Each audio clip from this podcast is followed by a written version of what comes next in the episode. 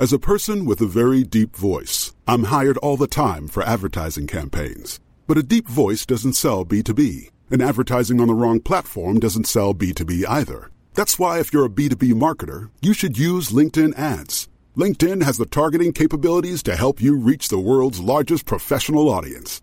That's right, over 70 million decision makers all in one place. All the big wigs, then medium wigs, also small wigs who are on the path to becoming big wigs.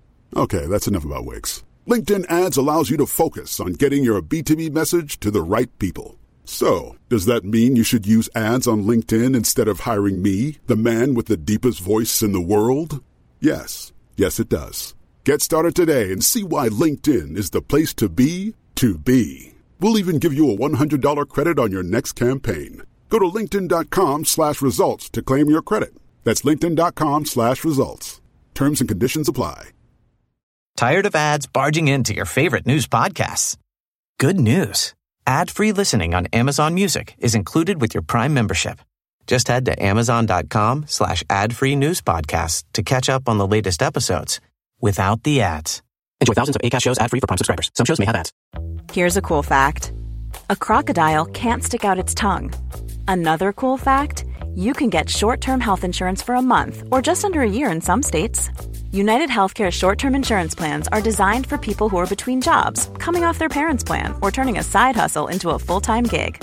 Underwritten by Golden Rule Insurance Company, they offer flexible, budget-friendly coverage with access to a nationwide network of doctors and hospitals. Get more cool facts about United Healthcare short-term plans at uh1.com.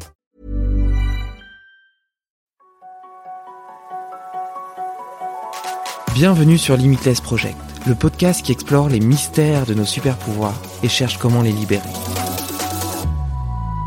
En discutant avec des scientifiques, médecins, sportifs ou entrepreneurs, je veux comprendre quels sont les secrets de la performance humaine et découvrir les meilleurs hacks pour optimiser ma vie, mes capacités et ma longévité. Si toi aussi tu veux exploser ton potentiel et améliorer ta santé, abonne-toi au podcast et rejoins ma newsletter pour recevoir chaque mois mes plus incroyables découvertes. Comment juger de la qualité d'une décision indépendamment de son résultat?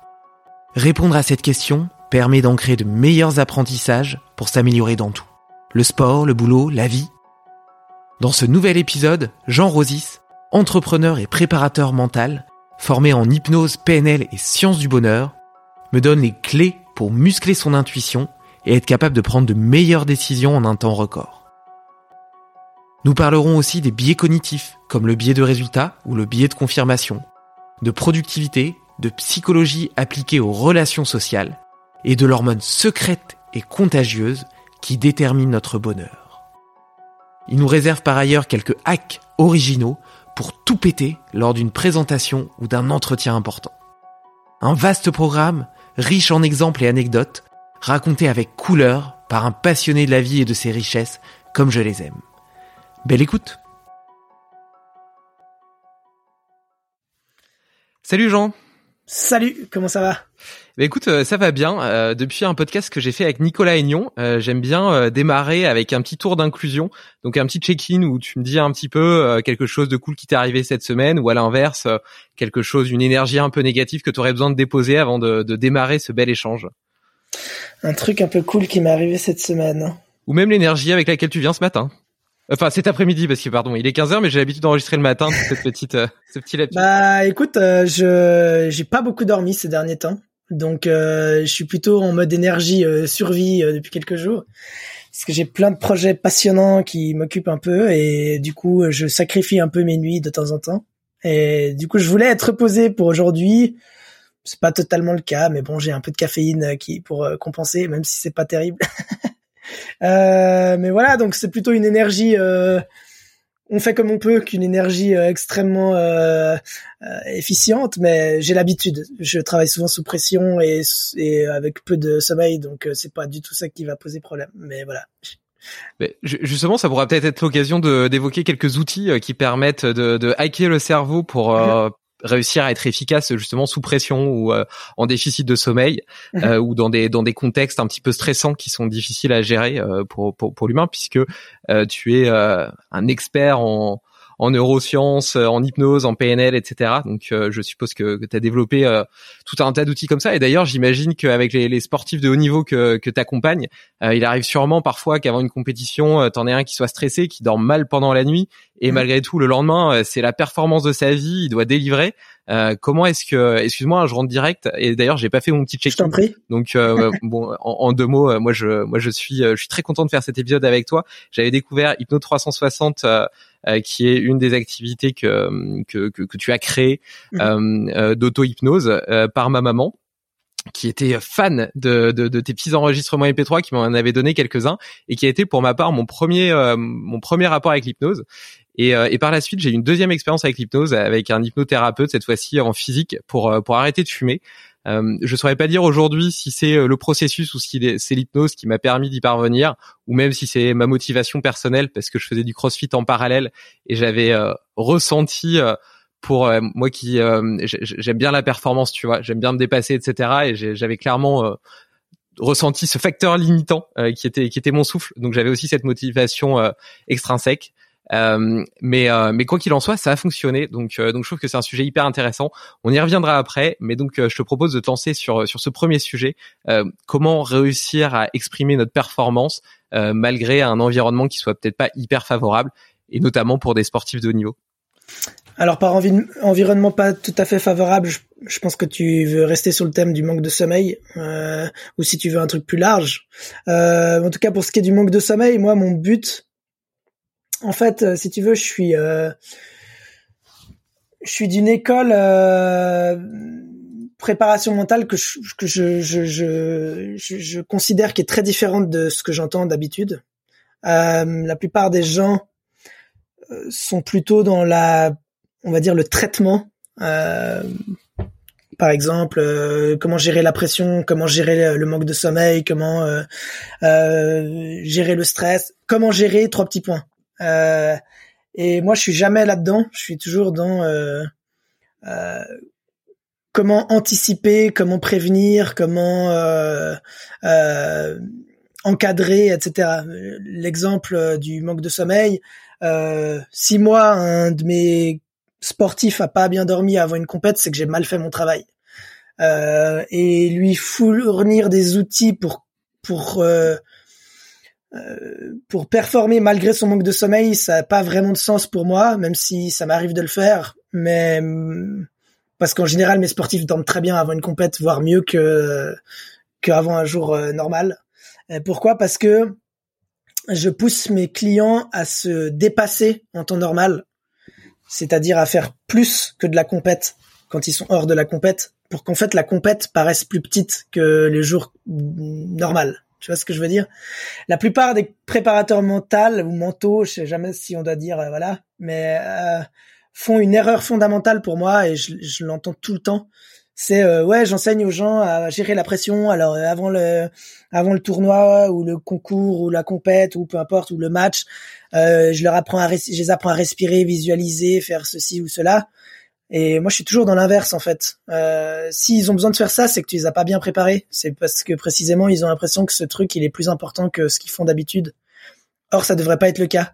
Et l'exemple que je donne souvent, que j'ai donné dans un autre podcast, un peu sur le thème, je sais pas si tu l'as entendu, mais c'est euh, l'histoire des, des militaires quoi.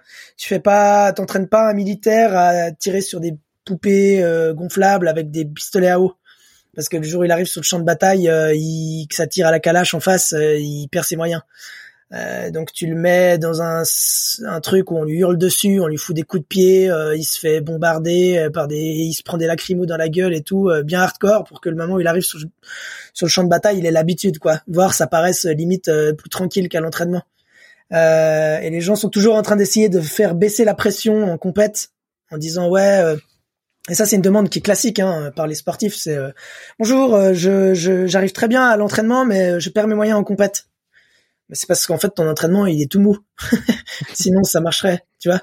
Donc euh, donc c'est le premier recadrage que je fais, c'est euh, si si tu dors mal avant une compète ou que tu stresses avant une compète, c'est que c'est que tu t'es tu t'es pas bien entraîné.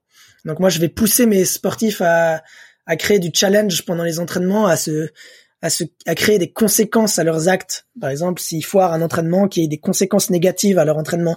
Parce que l'erreur qu'on fait souvent, c'est de se dire, ah, mais c'est qu'un entraînement, c'est pas grave euh, si j'échoue. Et puis en fait, euh, du coup, on n'a pas cette habitude de la pression de l'échec. Donc après, on arrive en compète, puis oh mon dieu, il y a une conséquence si j'échoue. Alors que c'est un truc qui a pas d'habitude. Ben voilà. Donc euh, il faut entraîner le cerveau à travailler dans un environnement sous pression pareil, si on manque de sommeil, qu'on a du mal à dormir, c'est qu'on a probablement euh, un stress ou une appréhension ou une angoisse liée à un événement qui est présent dans la compétition qu'on n'a pas anticipé. Et donc on stresse et on imagine, on tourne en rond de sa tête et on se dit merde, euh, est-ce que je vais être à la hauteur et tout ça? De nouveaux choses qui devraient pas arriver si on a bien entraîné. Donc euh, pour répondre à la question après toute ces, cette digression, je je j'apprends pas mes sportifs à gérer leur performance dans un contexte difficile, j'apprends à mes sportifs à faire de leur contexte difficile un contexte tout à fait banal. C'est une approche qui est totalement opposée et qui est selon moi la seule vraie approche qui marche. Euh, les autres, c'est du tentative de rattrapage parce que tu peux, tu peux dire à un, sportif autant que tu veux, ouais, tu fais telle et telle méthode de respiration, de visualisation, de X, Y, Z pendant le moment où tu te sens stressé ou autre il suffit qu'il y ait un imprévu au moment où il doit la faire et puis il perd ses moyens parce que c'était pas c'était pas c'était pas gérable. Donc tout à coup il est là, il fait sa respiration, puis on lui dit un truc. Tu vois, je te donne un exemple. J'ai coaché il y a quelques mois le champion junior, euh, champion du monde junior de ski, qui est suisse, et puis euh, quelques mois auparavant, il me disait des fois, moi j'ai les boules, euh, enfin j'ai un truc qui arrive, c'est que j'ai beau gérer la pression, j'ai beau j'ai beau tout gérer, euh, je suis au sommet de la piste et puis tout à coup j'entends dans le talkie-walkie du mec qui nous dit quand c'est à notre tour que le gars d'avant s'est cassé la gueule sur la piste. Et je suis là, tout va bien, tranquille, aucun stress, machin. Et d'un coup j'entends juste dans le talkie-walkie qu'il y a eu une chute. Et là merde, je me dis putain et si c'est moi la chute et machin et tout ça. Sauf que c'est à moi de partir sur la piste dans 10 secondes, ok? Donc euh, est-ce que j'ai le temps de faire un exercice de respiration en me disant euh, je vais me calmer et tout ça? Non, c'est juste impossible il euh, n'y a pas de, de truc magique. Puis t'auras des mecs qui font de la PNL qui te diront euh, ouais mais alors il faut faire un ancrage de calme et puis euh, il appuie sur son, il serre le point pendant. Alors oui c'est très bien les ancrages, il y a plein de techniques qu'on peut utiliser qui sont intéressantes, mais faut être réaliste, ça s'applique pas en 10 secondes et, et encore même si ça s'appliquait en 10 secondes, t'as pas de garantie que ça marche 100% du temps, etc. Donc en réalité tu dois prévoir et prévenir les imprévus et pour en faire des non imprévus. Tu vois ce que je veux dire?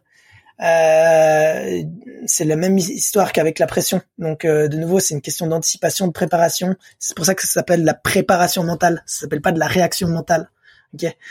Donc euh, voilà, je, je, je, finirai là pour la réponse parce que j'ai, tu verras que j'ai tendance à, déballer beaucoup de choses parce que je fais plein de connexions, mais c'est c'est c'est ma réponse, c'est-à-dire je je fais pas de, de réactivité, je fais de l'anticipation et puis de la, de la préparation. Alors déjà, euh, sans toi libre de digresser autant que tu veux. Euh, moi, j'adore euh, les, conversations qui partent dans tous les sens. Et d'ailleurs, ça me donne envie de rebondir sur un tas de choses.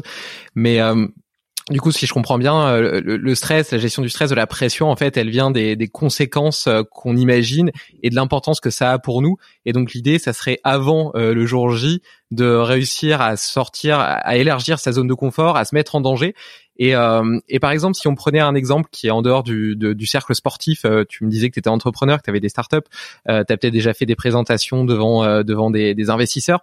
Il y a, y a pas forcément énormément de personnes, mais la conséquence, elle est importante pour toi parce que c'est ça qui va donner ou non les financements dont tu as besoin pour ta boîte. comment tu vas te préparer à ça? Est-ce que au quotidien, tu vas essayer de faire un peu de théâtre? Est-ce que tu vas essayer de faire une grosse conférence TEDx ou donner un cours dans une école pour te confronter à un parterre de plusieurs personnes? Comment est-ce que tu vas faire le jour pour pas te laisser euh, euh, brimer, bloquer par euh, toute cette, tout ce stress, toute cette pression que tu te mets sur les épaules? Alors moi j'ai de la chance, c'est que j'ai jamais eu besoin de faire de financement pour mes startups. C'est-à-dire que j'ai la chance d'avoir accumulé les ressources nécessaires pour mes différents projets. Donc je lance toujours des projets avec les, des projets avec les ressources que j'ai. Par contre, j'ai déjà accompagné des entrepreneurs qui devaient faire des rounds de financement à travers du coaching. et en fait, la chose la plus importante pour moi, c'est d'être naturel et sincère avec les gens. Parce que hum, souvent les gens ont envie de paraître. C'est la même chose quand j'accompagne des gens pour des entretiens d'embauche, ce que je fais plus depuis un petit moment, mais ça m'est arrivé pas mal à une époque. Maintenant, j'en fais plutôt passer que qu'autre chose. Mais euh, si tu veux, la première chose que les gens vont se dire, c'est est-ce que j'ai un bon feeling avec cette personne?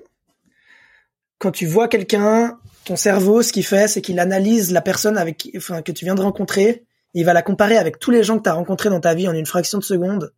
Et puis il va se dire, ok, est-ce qu'elle ressemble à quelqu'un que je connais, qui est digne de confiance, ou est-ce qu'elle ressemble à quelqu'un qui m'a fait du mal, ou ainsi de suite. Ok? Et ça, c'est systématiquement à chaque fois que tu rencontres quelqu'un. Ok? Et la plupart des choses que tu vas repérer, c'est pas euh, la couleur de peau ou euh, peu importe, c'est euh, les expressions, la prestance, la carrure, le sourire, le regard, le ton de la voix, les gestes, etc., etc. Et elle va pas repérer si tu as fait le même geste ou si tu as la, même tonalité ou autre, mais plutôt tu as une baseline, ce qu'on ce qu'on utilise comme terme en, en non-verbal, faut savoir que je, suis aussi certifié par Paul Ekman et, et Joe Navarro en, en lecture du non-verbal et en micro, euh, enfin en micro calibration et autres. Bref, je vais pas m'étaler sur le sujet, mais il y a une baseline. En fait, quand tu parles à quelqu'un, tu vas jamais avoir, euh, tu peux jamais dire si quelqu'un ment ou quelqu'un te trompe ou autre euh, avec certitude. Par contre, tu peux avoir une baseline pour chaque personne.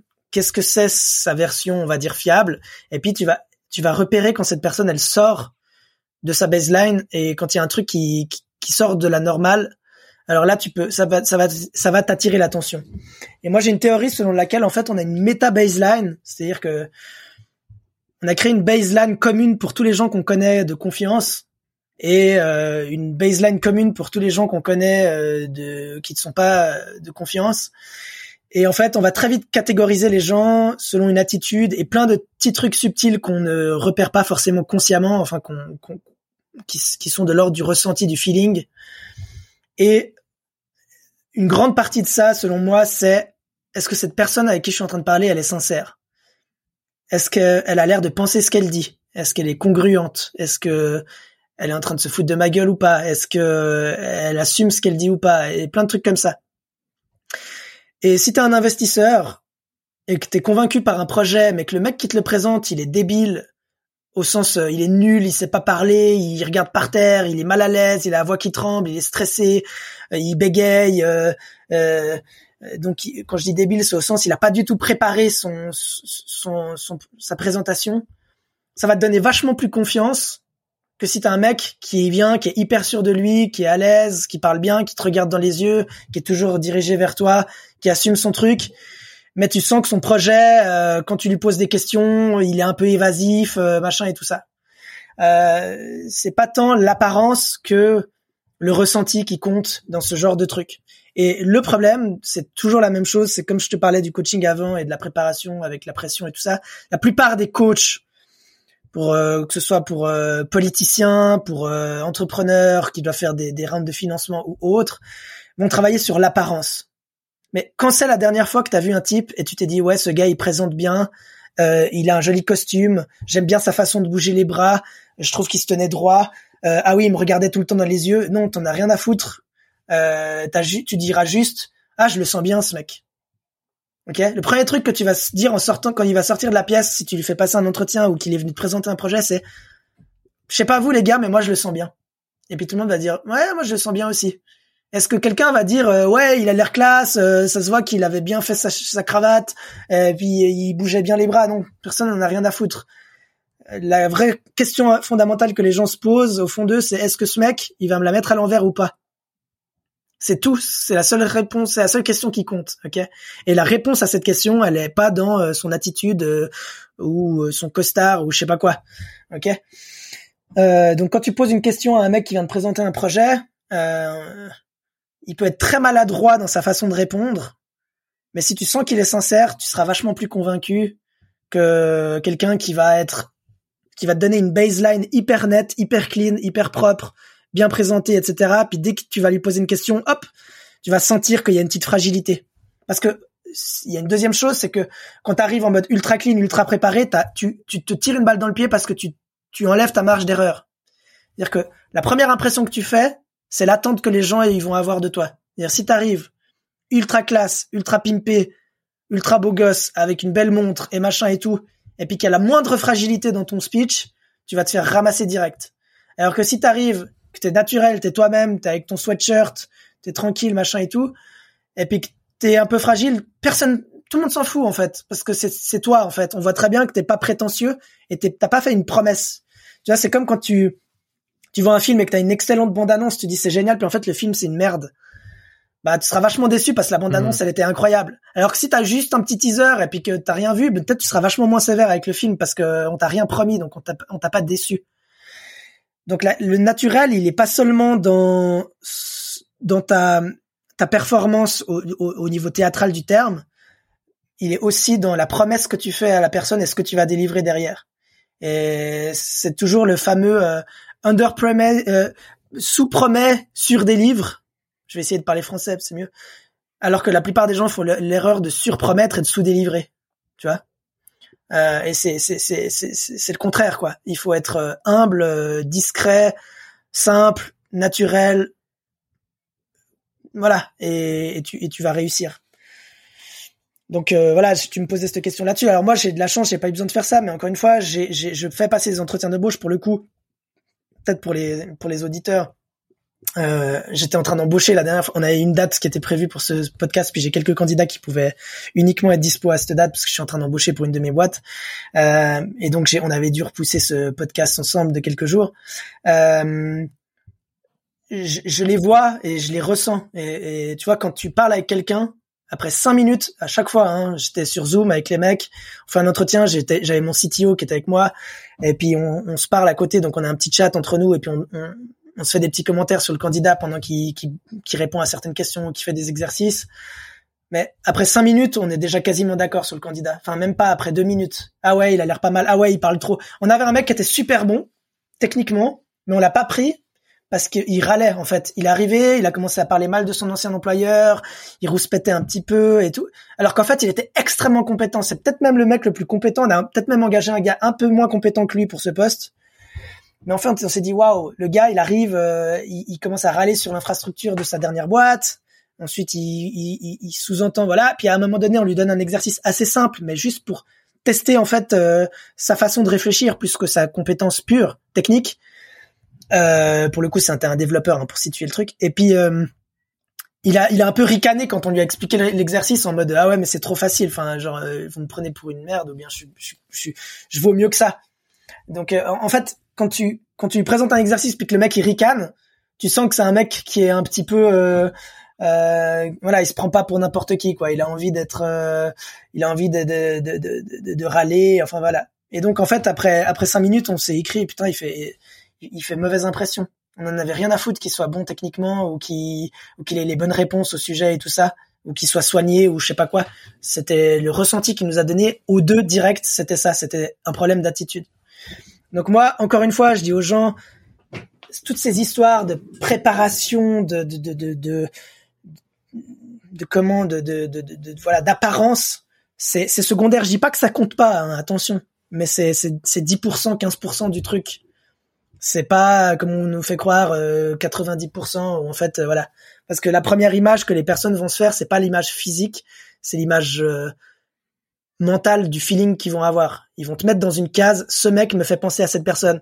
Et je conclurai en disant ça. Combien de fois ça t'est arrivé dans ta vie ou t'arrives dans une soirée ou peu importe, hein, tu vois un mec et tu te dis, tiens, celui-là, je le sens pas trop et en fait tu te rends compte un peu plus tard dans la soirée que c'est un couillon et puis qu'en fait t'es, voilà ou alors au contraire t'as quelqu'un qui arrive et juste quand il dit bonjour tu te dis tiens j'ai un bon feeling avec cette personne je pense que ça doit être quelqu'un de sympa et puis ça se confirme dans la soirée t'es pas magicien t'es pas voyant t'es pas euh, voilà t'es pas euh, mentaliste.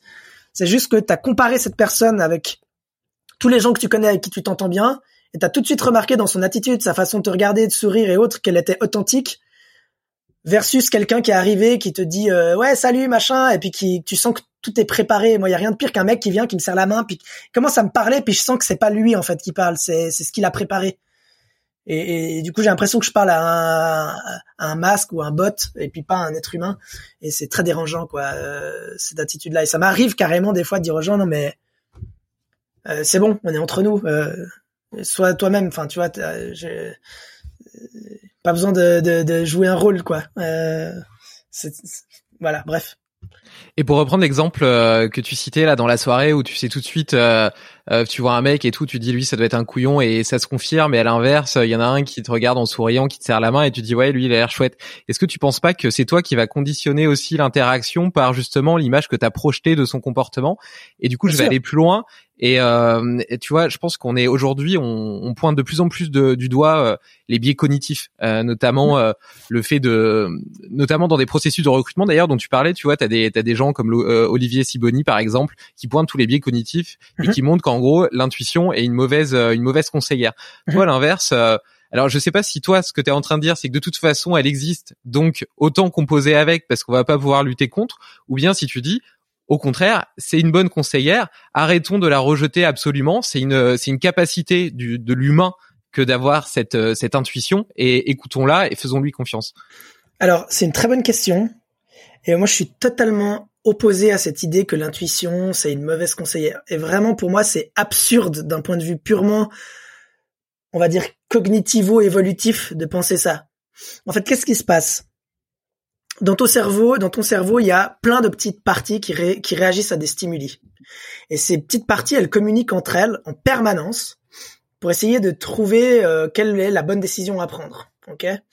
Euh, Et elles évaluent aussi le temps que tu as à disposition pour prendre cette décision ensuite avant d'agir. Ok? Donc euh, par exemple, si si tu te promènes dans la dans la forêt puis que tu vois un truc qui ressemble à un serpent, euh, t'as pas dix minutes pour réfléchir si tu peux marcher dessus ou pas. Ok?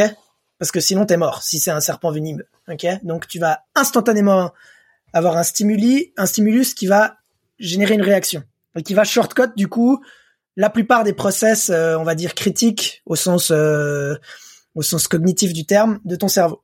Par contre, si tu es dans un cinéma puis qu'il y a une alerte qui s'enclenche puis qui dit attention mesdames et messieurs, veuillez vous diriger tranquillement vers la sortie de secours en gardant votre calme et tout, T'as le temps d'essayer de comprendre ce qui se passe, de regarder autour de toi. Est-ce que ça sent le cramer Est-ce que t'as entendu des coups de feu? Est-ce que peu importe, ok? Bon, qu'est-ce qui fait que tu peux réfléchir en une seconde à attention, il y a un serpent ou autre, euh, et, et puis que des fois tu as le temps de réfléchir? Bah, c'est ton intuition. C'est un processus cognitif qui s'est qui s'est basé sur des millions d'années d'évolution, et puis qui te donne une palette de lecture, c'est comme une matrice décisionnelle inconsciente, si tu veux, sur laquelle ensuite tu vas mapper tes expériences. Donc évidemment, tes expériences, elles vont jouer un rôle, c'est-à-dire euh, si euh, quand t'es gamin et puis que la première fois que tu vois une araignée, tu sais pas ce que c'est, puis t'as envie d'aller voir cette araignée de plus près, t'as ta mère qui arrive en hurlant puis qui, qui, tape dessus avec un journal puis qui hurle. La première chose que tu vas faire, c'est enregistrer dans une case de ton cerveau, ok, les araignées, c'est un danger parce que la personne euh, à qui j'ai le plus confi enfin en qui je fais le plus confiance et qui est censée me protéger, elle vient de me signaler que c'est un danger. Donc après, t'enregistres ça et toute ta vie, tu vas croire que les araignées sont dangereuses. Bon, maintenant, est-ce que les araignées sont dangereuses ou pas? C'est relatif. Ça dépend quelles araignées, dans quel contexte, etc. Donc ça veut pas dire que si des années après tu vois une araignée puis que t'as l'intuition qu'elle est dangereuse, t'as raison, ok Parce que t'as une matrice de lecture sur laquelle t'as posé une expérience qui est venue qui est venue influencer la façon dont tu vois la chose. Mais dans la vaste majorité des cas, les expériences qui ont donné suite à des à des intuitions euh, logiques, on va dire, basées sur ces expériences, elles sont justes. Je dis pas qu'elles sont 100% du temps justes, parce que des fois elles peuvent être basées sur justement un, événement comme ça, à la con, qui te donne une mauvaise information, mais la plupart du temps, elles sont bonnes.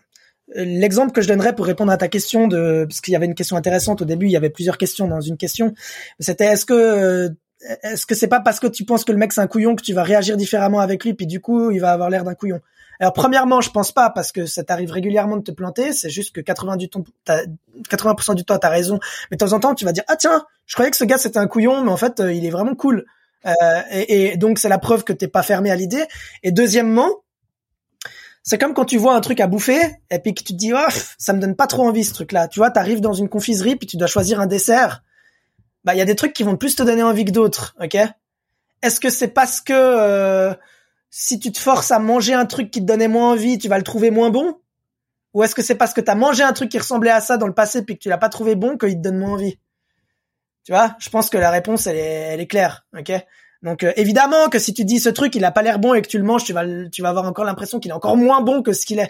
Je dis pas le contraire. Mais de base, le fait que t'aies pas envie de le manger, c'est parce que T'as déjà goûté à des trucs qui ressemblaient à ça puis qui étaient pas terribles.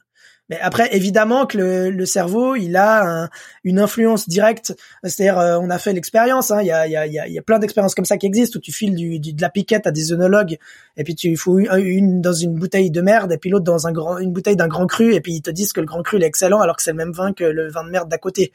Ok, mais c'est pas parce qu'ils font semblant. C'est-à-dire que si tu mets euh, des électrodes sur leur cerveau puis que tu regardes ce qui se passe, ils, ils trouvent authentiquement le vin euh, meilleur ils font pas semblant de le trouver meilleur. Ils ont vraiment une perception qui est modifiée par la suggestion qui se sont faites. Mais hum, tout ça c'est relatif, ok? Tu, tu, tu peux pas leur dire, euh, tu, peux tromper euh, les gens comme ça avec des petits échantillons sur une petite quantité d'informations, mais quand c'est euh, une réaction qui émerge après des millions d'interactions, et je parle même pas du nombre de dizaines de milliers de pensées que tu as par jour sans t'en rendre compte. Euh, je vais peut-être juste encore digresser puisque t'aimes ça. Euh, ton cerveau, en fait, il a un seuil de la conscience, d'accord? Et ce qu'on appelle la conscience, ce quand on dit je suis conscient d'eux, je précise parce que la conscience, ça a plusieurs définitions. D'ailleurs, les Anglais sont bien plus intelligents que nous sur sur ce point-là parce qu'ils ont distingué plusieurs types de conscience, euh, awareness, consciousness et tout ça, c'est pas la même chose. Euh, mais bref, euh, quand tu dis je suis conscient, conscient d'eux au sens de l'awareness, ok, pas de, de la conscience, euh, je, je, voilà, bref, tu, tu, je, sais pas si je suis clair, mais je pense que tu as compris, ok. Euh, c'est juste en fait que tu as suffisamment de parties de ton cerveau qui se sont intéressées au même truc en même temps, ok. Euh, et donc, si tu veux, on pourrait dire que tu as ce qu'on pourrait appeler le seuil liminal, tout ce qui est suffisamment activé en même temps par ton cerveau devient supraliminal, donc ça, ça émerge dans ta tête et t'as l'impression que t'es conscient de ce truc. C'est une illusion en fait, c'est juste qu'il y a plusieurs versions, il y a plusieurs parties de toi qui s'y intéressent en même temps. Et donc, euh, pour faire une analogie, c'est comme si t'es dans une pièce, si tout le monde parle de la même chose, ben tu finis par entendre que de quoi il parle, ok? Et puis t'as le seuil subliminal où c'est en fait bah euh, tout le monde qui parle dans son coin de petits trucs qui chuchotent et puis du coup tu t'en rends pas compte, ok? Euh, Et donc euh, les intuitions, c'est simplement des, des bruits qu'on entend.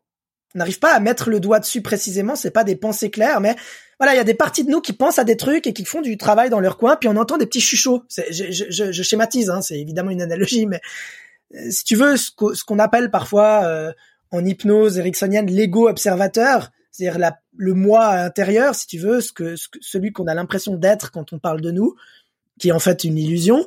Euh, ben il, il, entend, il perçoit des petits trucs, des petits bruits, et puis c'est ça qu'il appelle l'intuition. Ok? Mais c'est un vrai travail cognitif derrière. C'est pas un truc qui émerge de nulle part. Ok?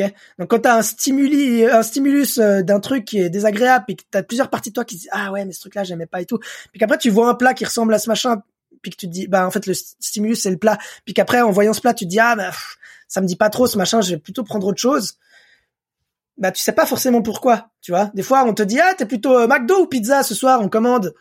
Puis tu vas dire oh plutôt McDo euh, que pizza. Tu sais pas pourquoi. Peut-être juste parce qu'en fait il y a trois semaines t'as bouffé une pizza et puis t'as même pas remarqué que tu avais pas trop bien digéré, mais il y a des parties de toi qui l'ont remarqué. Puis en fait quand on t'en parle trois semaines après, tu te dis ouais bof, je préfère quand même le McDo parce que la dernière fois la pizza, mais tu, tu te souviens peut-être même pas du tout de ça. Mais c'est ton intuition. Donc cette nouvelle école de gens qui disent ouais l'intuition elle est pas toujours bonne conseillère et tout, personne dit le contraire. Simplement si tu lui fais confiance, 80% du temps tu auras raison. Et la vie c'est qu'une question de peser des, des, des, pour et des contre et de jouer le jeu des probabilités. Donc euh, voilà, moi je peux te garantir un truc, c'est que ça fait bah ça fait dix ans cette année que je dis à des gens de suivre leur intuition et j'ai jamais eu de mauvais résultats, ok? Et en règle générale, d'ailleurs, euh, ils t'écrivent euh, deux semaines après en disant c'est incroyable, ma vie elle a changé, parce que euh, tu leur dis mais vous savez, tu sais les gens qui te disent ah j'ai fait ce truc alors qu'au fond de moi je savais que j'aurais pas dû, puis je l'ai regretté pendant des années après. Tu te dis bah espèce de trou du cul, tu savais au fond que tu n'aurais pas dû, pourquoi tu l'as fait? Ok, bah ça c'était ton intuition, donc viens pas me dire après ah ouais j'ai bon. Alors le truc aussi c'est que il y a des gens qui qui qui confondent intuition et euh, et tentation. Ok? Ah, je suis tenté par ce Big Mac. C'est pas ah, j'ai l'intuition que je vais manger ce Big Mac. C'est deux choses différentes. D'accord? Au contraire, en général, les deux euh, sont inversés, quoi. En général, t'es tenté par un truc, puis si tu si t'es tenté, c'est précisément qu'il y a une partie de toi qui sait qu'elle devrait pas, parce que sinon tu serais pas tenté, tu irais tout de suite le manger, tu vois. Tu te poserais même pas la question. Donc pour avoir, quand tu ouvres le frigo, en général, le truc que tu regardes pendant 5 secondes en te posant la question est-ce que je mange ça ou pas, c'est le truc qu'il faut pas manger. c'est pas la banane ou la pomme ou le machin. Tu vois ce que je veux dire Ouais, quand tu te poses la question, en fait, il y a plus de questions. Et, Voilà, euh, exact. et, de toute façon, euh, l'intuition, elle est. euh, Enfin, j'avais vu euh, une étude qui montrait en gros que le cerveau, il prenait une décision, je sais plus, en 2 millisecondes, et qu'en réalité, elle devenait consciente peut-être qu'au bout de Une 3 ou 4 secondes, enfin, en général, ouais. Bon, enfin voilà, beaucoup plus tard. Et donc en réalité, le cerveau, il vient simplement confirmer euh, ce que ce qu'il avait déjà pris comme décision de façon automatique, sans que tu en aies conscience. Alors en fait, ça dépend ce que tu appelles conscience. Encore une fois, c'est pour ça que je dis une demi-seconde parce que de nouveau, on est très nul en français pour déterminer ce que c'est la conscience. Donc ça dépend. En général, euh, une décision, elle est prise effectivement deux à trois secondes avant que tu aies compris pourquoi tu l'as prise. Oui, voilà, c'est ça que je voulais dire. Voilà. Mais elle est prise environ une demi-seconde avant que euh, tu aies l'impression que tu as une impulsion qui te dirige. Donc par exemple, si je te donne, si je branche ton cerveau sur une machine puis que je te donne deux interrupteurs, ok, et que je te dis dans un, quand tu veux, t'appuies sur un interrupteur. Tu, je te dis tu, lequel tu veux, et puis t'essayes de le faire de manière euh, comme ça improvisée. Bah en fait, une demi seconde avant que t'appuies, je peux dire ah là il va appuyer sur tel interrupteur. Puis après t'appuies, ok. Par contre, il va te falloir encore une, une seconde et demie ou deux secondes pour que derrière tu m'expliques pourquoi t'as choisi celui-là. Ok, parce que il faut que ça émerge si tu veux, c'est un processus émergent euh, la conscience et, et donc c'est c'est pas un truc qu'on donc c'est un truc qu'on explique toujours a, a posteriori, c'est facile, on dit toujours ah bah j'ai pris cette décision pour telle raison, mais en fait c'est c'est pas moi qui ai pris la décision. Euh, ça c'est l'explication que je donne, c'est l'explication qui m'a été donnée par les parties de moi qui ont pris la décision. Ok? Et donc, euh, si, si on considère ce cerveau un petit peu euh, automatique, qui prend les, les, les décisions entre guillemets tout seul, donc indépendamment de notre volonté, et nous on en a conscience après, et donc on pourrait aussi appeler intuition parce qu'à mon avis les deux sont liés. Euh, on a compris, tu l'as bien expliqué, que tout ça était lié à des patterns qui étaient identifiés et reconnus, donc à des expériences passées. Est-ce qu'on pourrait donc conclure que plus tu diversifies les expériences de vie euh, dont tu peux que tu peux que tu peux apprécier, que tu peux faire, plus ton intuition sera bonne et juste? Exact. Euh, c'est évident. C'est pour ça qu'il faut sortir de sa zone de confort. C'est pour ça qu'il faut tenter plein de trucs. C'est pour ça qu'il faut se casser la gueule, qu'il faut échouer, qu'il faut. Euh, euh, il y a un cercle vicieux quand on essaye de rester dans sa zone de confort. Et, même le terme de zone de confort, moi j'ai du mal à l'utiliser, même si je l'utilise un peu comme comme tout le monde parce que c'est un peu un cliché. Mais disons, il faut voir la vie comme une aventure. Et puis chaque expérience, c'est un outil dans ta boîte à outils ou une arme dans ton arsenal, appelle-le comme tu veux. Et euh, plus tu vas prendre, plus tu vas avoir de recul euh, sur ta propre expérience, donc plus tu auras vécu de trucs différents auxquels tu as pensé, sur lesquels tu as médité, réfléchi, etc., plus les décisions que tu vas prendre seront bonnes. Maintenant, il y a un biais que, on parlait avant de biais cognitif, il y a un biais cognitif qui, pour moi, est énorme. C'est le biais de résultat. C'est peut-être le biais le pire qui existe. Euh,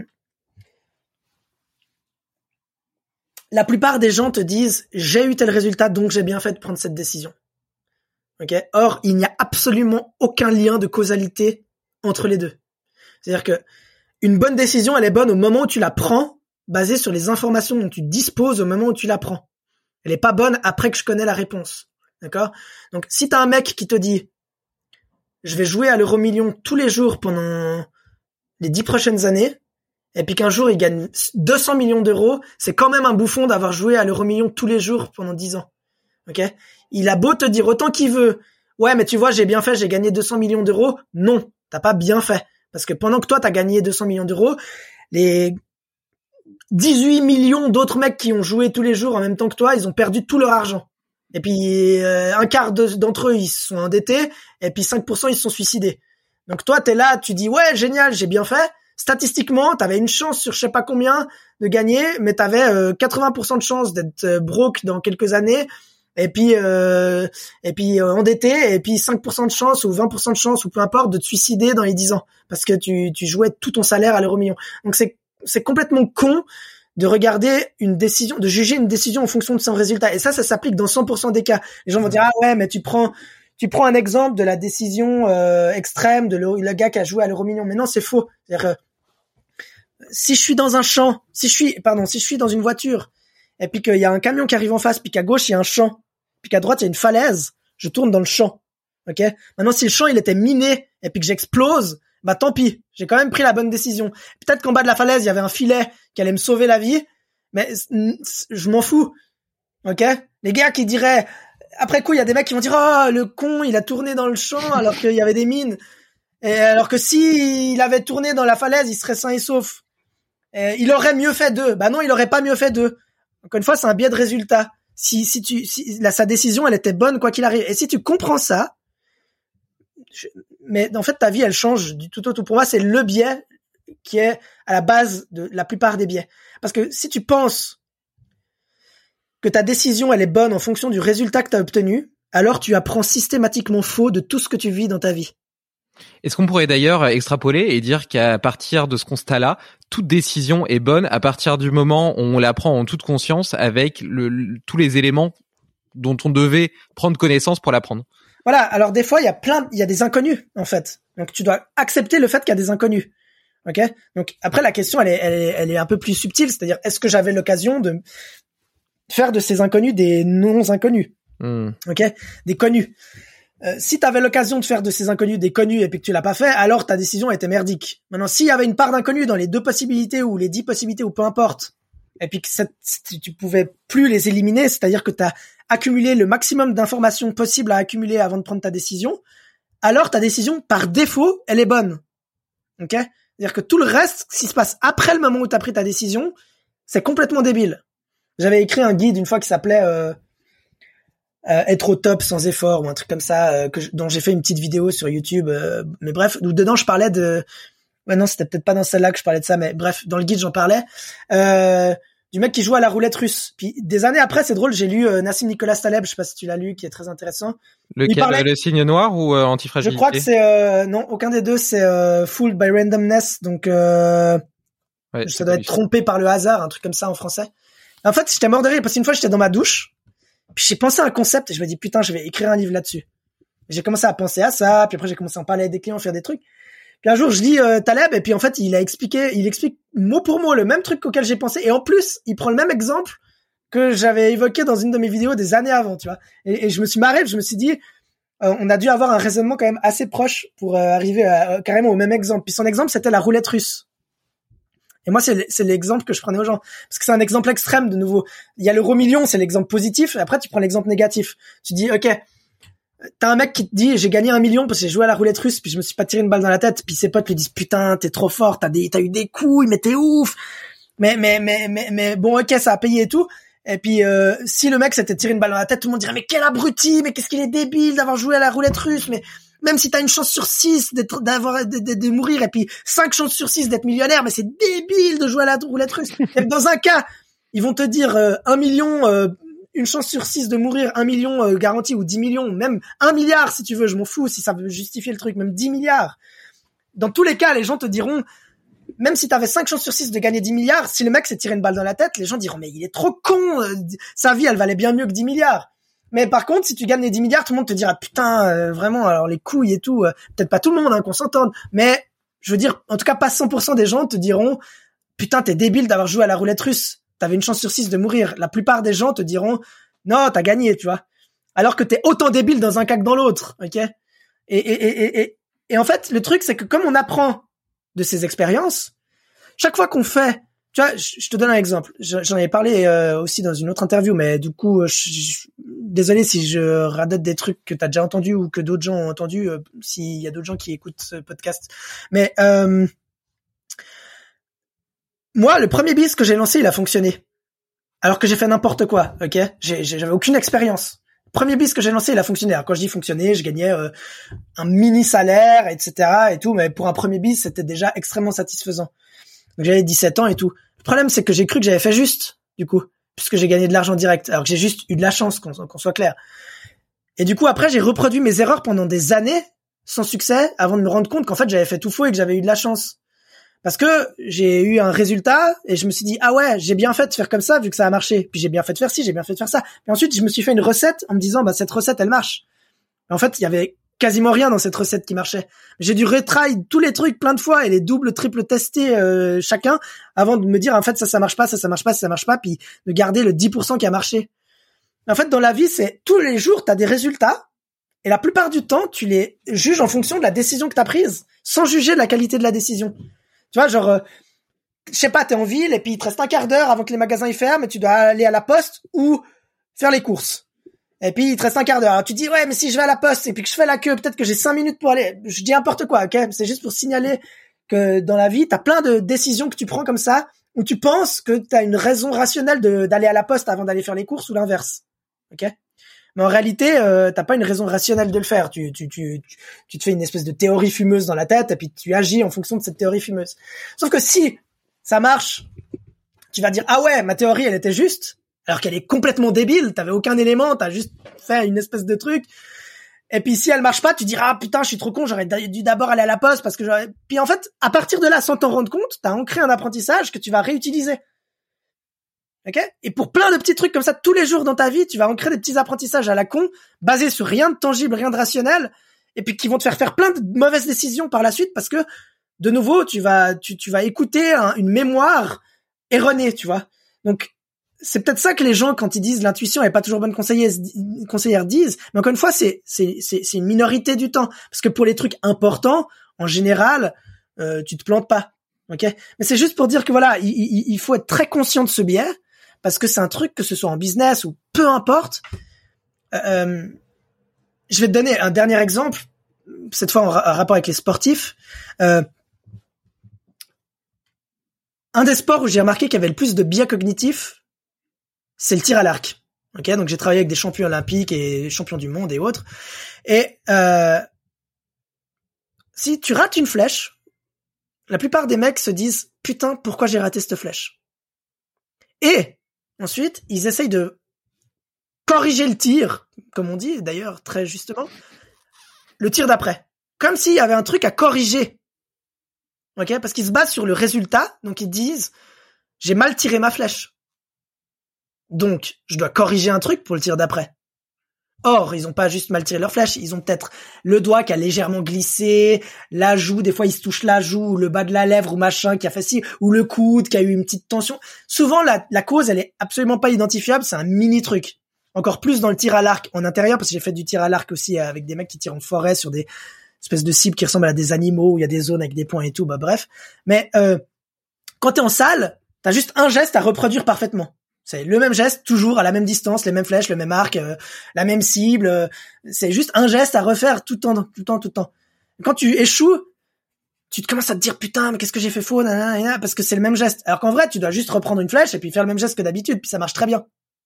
Et tu dois apprendre aux gens à se détacher du résultat, parce que comme ils essaient de compenser en corrigeant un truc, ils se mettent à réfléchir alors que c'est un truc naturel qu'ils entraînent depuis des années, qui est totalement ancré euh, de manière, euh, tu vois, euh, muscle memory comme diraient les, Anglais, même si les muscles n'ont pas de, de, mémoire en soi, hein, mais en son temps. Et, et, en fait, les gars, ils commencent à réfléchir parce qu'il est dans un biais de résultat. Donc ils se disent putain, le résultat, il doit être en fonction d'un truc que j'ai fait. Et, et, donc tu vois, le biais de résultat, il agit pas seulement au niveau de l'apprentissage ou autre, mais il agit à plein de niveaux. Et des fois, tu vas essayer de corriger un truc que t'as pas fait faux, en pensant qu'il était faux, et d'un coup, tu, rates, tu rates toute ta série de flèches parce que tu es en train de réfléchir alors que tu devrais pas. Et, et c'est pareil. Voilà, il y a plein de schémas dans lesquels tu peux le reconnaître ce truc-là. C'est pareil au tir au golf, euh, c'est enfin au golf, c'est pareil, plein de trucs avec les golfeurs, c'est c'est classique. Je vais te donner euh, encore un exemple parce que je dis chaque fois ça, mais c'est en vrai c'est hyper intéressant de voir différentes applications. Euh, la première fois que j'ai travaillé avec un golfeur, euh, je vais le voir euh, et puis j'improvise parce que je, voilà je, je, fais jamais un plan avant d'aller bosser avec les sportifs j'arrive avec mes outils et mon expérience puis je me laisse aller dans le flow puis je lui dis ok on va faire un truc. Donc euh, on va au practice. Donc il commence à tirer. Donc il me dit voilà je vais toucher telle cible à telle distance. Je fais ci ça ça. Et puis je lui dis ok tu vas noter tes tirs en fonction de un du résultat que tu souhaites et deux du toucher de la balle. Ok? Donc le gars il est là. Puis il frappe la balle, il regarde où elle tombe, puis il dit alors, euh, toucher de la balle 5 euh, sur 10, résultat 8 sur 10. Ok?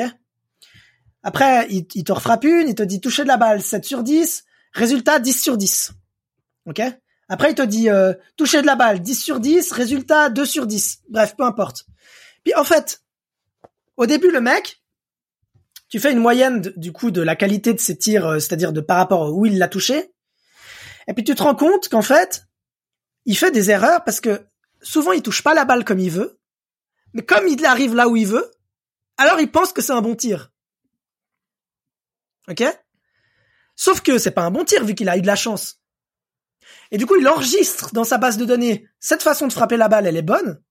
Et donc, inconsciemment, il reproduit des erreurs. Sauf que quand tu frappes faux une balle, une fois de temps en temps, elle va aller là où tu voulais, que t'as eu de la chance, mais la plupart du temps, elle va à côté. Ok? Et donc, les trois premières heures, on a passé juste les trois premières heures à faire ça, c'est-à-dire je lui disais, on oublie, on a mis en place deux mécanismes, un pour ancrer les, les, les tirs bons qui vont là où il veut, et deux pour oublier les tirs bons qui vont pas là où il veut et les tirs bons, euh, les tirs pas bons qui vont là où il veut. Du coup, on garde que les tirs qui sont bons et qui vont où il veut. On les enregistre avec un, processus euh, physique, avec une pensée, un geste et tout ça. Et puis tout le reste, on laisse tomber. Ok? On oublie tout de suite, on switch. Et en fait, le gars, il finit par comprendre que il faut arrêter de célébrer entre guillemets les coups chanceux, pour faire simple.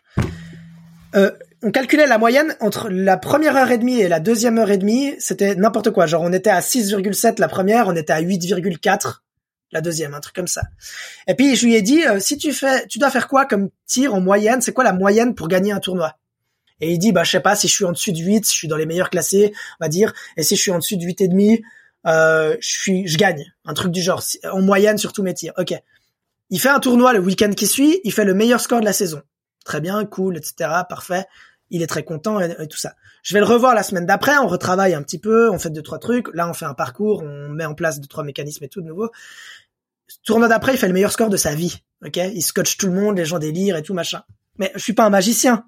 J'ai juste appris à son cerveau à focaliser sur ce qui fonctionne et puis à laisser tomber ce qui marche pas ou ce qui marche mais avec de la chance.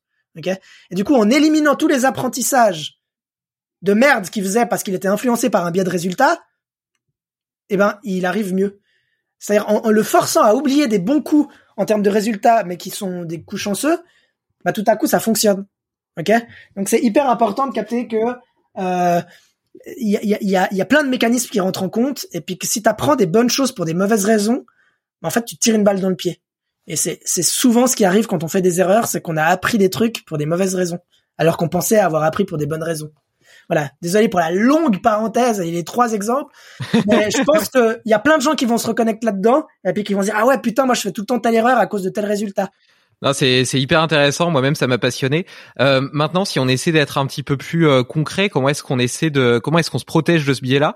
Euh, de, de, ce que de ce que j'ai compris déjà, euh, j'imagine qu'il faut pas post euh, post analyser une euh, une décision par rapport à son résultat, mais peut-être plutôt avoir un processus vraiment euh, conscient et complet au moment de la décision. Donc peut-être même la noter. Si je prends une décision, donc là là pour le sport c'est peut-être plus compliqué, mais une décision par rapport, je sais pas, à ta vie, à ton travail, etc. Peut-être noter carrément à plat les les raisons pour lesquelles tu as pris cette décision. Comme ça, ça t'évite de la post rationaliser par la suite et tu sais pourquoi tu l'as prise. Il y a peut-être peut-être cet outil là, mais et, as parlé tout à l'heure du danger des, des inconnus. Est-ce que tu as vraiment été explorer tous les inconnus? Et là, on va se confronter potentiellement à un autre biais cognitif qui est le biais de confirmation. Mhm. Alors que tu as déjà ton intuition pour ta décision et que tu sais déjà quelle décision tu as envie de prendre, bah même si tu vas essayer de lever les inconnus, potentiellement, tu vas euh, mal analyser les informations que tu reçois pour confirmer la décision que tu avais envie de prendre à la base. Donc, je, je, je te pose le contexte. Hein. Donc ça, c'est le problème, premier problème potentiel. Et le deuxième que je vois, c'est que tu as évoqué par de nombreux exemples tous les apprentissages qui étaient en réalité des coups de bol mhm. et donc euh, que tu as vu comme euh, une méthode magique ou un bon apprentissage donc tu as engrangé dans ton cerveau comme un pattern qui pouvait être reproduit alors qu'il était basé sur une mauvaise décision initiale. Comment est-ce que tu désapprends ça et tu le remplaces par des bons patterns? Alors en fait, euh, cette histoire de désapprentissage déjà, pour, je vais commencer par la deuxième réponse, c'est un piège. C'est-à-dire que euh, le cerveau, il est incapable de désapprendre. Et quiconque te dira le contraire est un menteur ou un incompétent. Par contre, le cerveau, il peut remplacer un apprentissage par un meilleur apprentissage. Ok? Donc dire je vais faire tel truc pour désapprendre un truc, j'entends, hein, je, le dis pas à toi, mais j'entends des fois des gens parler de désapprentissage, de déconditionnement, de je sais pas quoi. Euh, c'est totalement bullshit. Tu déconditionnes pas quelqu'un, tu reconditionnes quelqu'un. Ok? Tu désapprends pas un truc, tu apprends par-dessus ou tu apprends mieux. Ça, c'est la première chose. Déjà, euh, quand tu quand tu vois un mauvais apprentissage qui émerge dans un pattern, ton rôle de coach, c'est de dire qu'est-ce que j'aurais dû faire à la place, qu'est-ce que j'aurais pu mieux faire, et puis analyser ça avec du recul. Maintenant,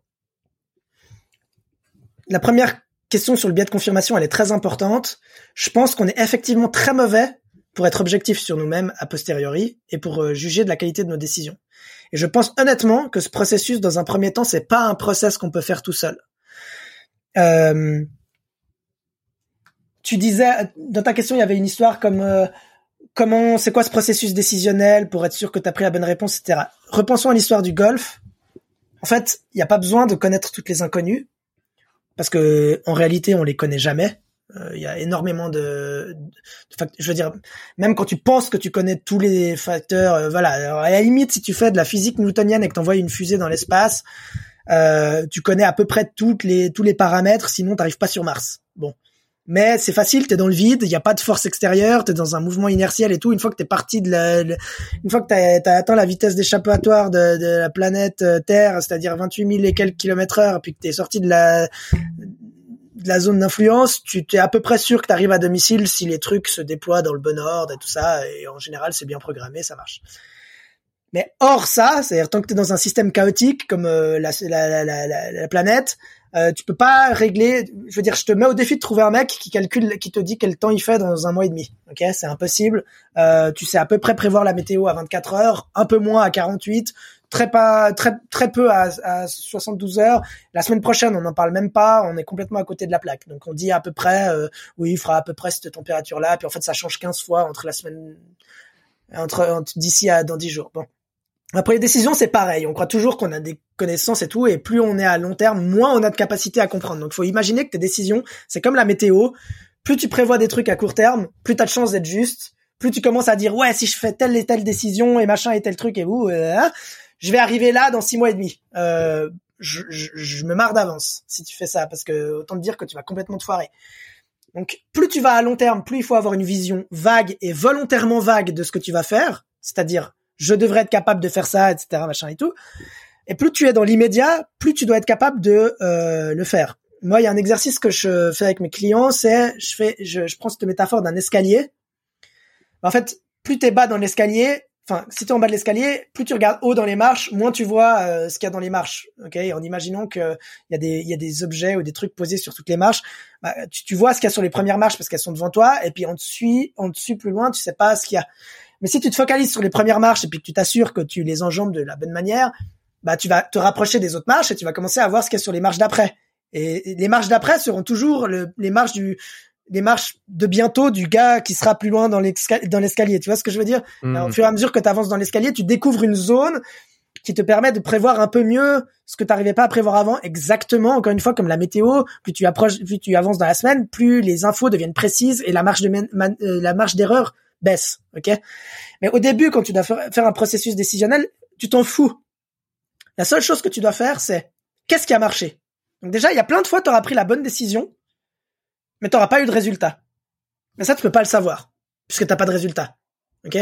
Pas de chance, on les élimine. Tu peux pas savoir que c'était des bonnes décisions, puisque t'as pas eu de résultat, donc c'est totalement subjectif, tu peux pas savoir. Tu les, vires. Donc ensuite, il te reste que les fois où tu as eu du résultat.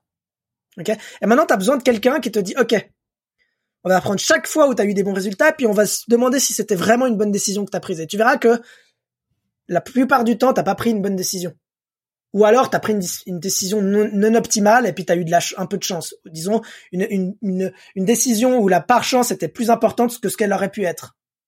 Ok? Donc tu eu une décision qui était bonne à 60%, mais tu avais 40% de chance.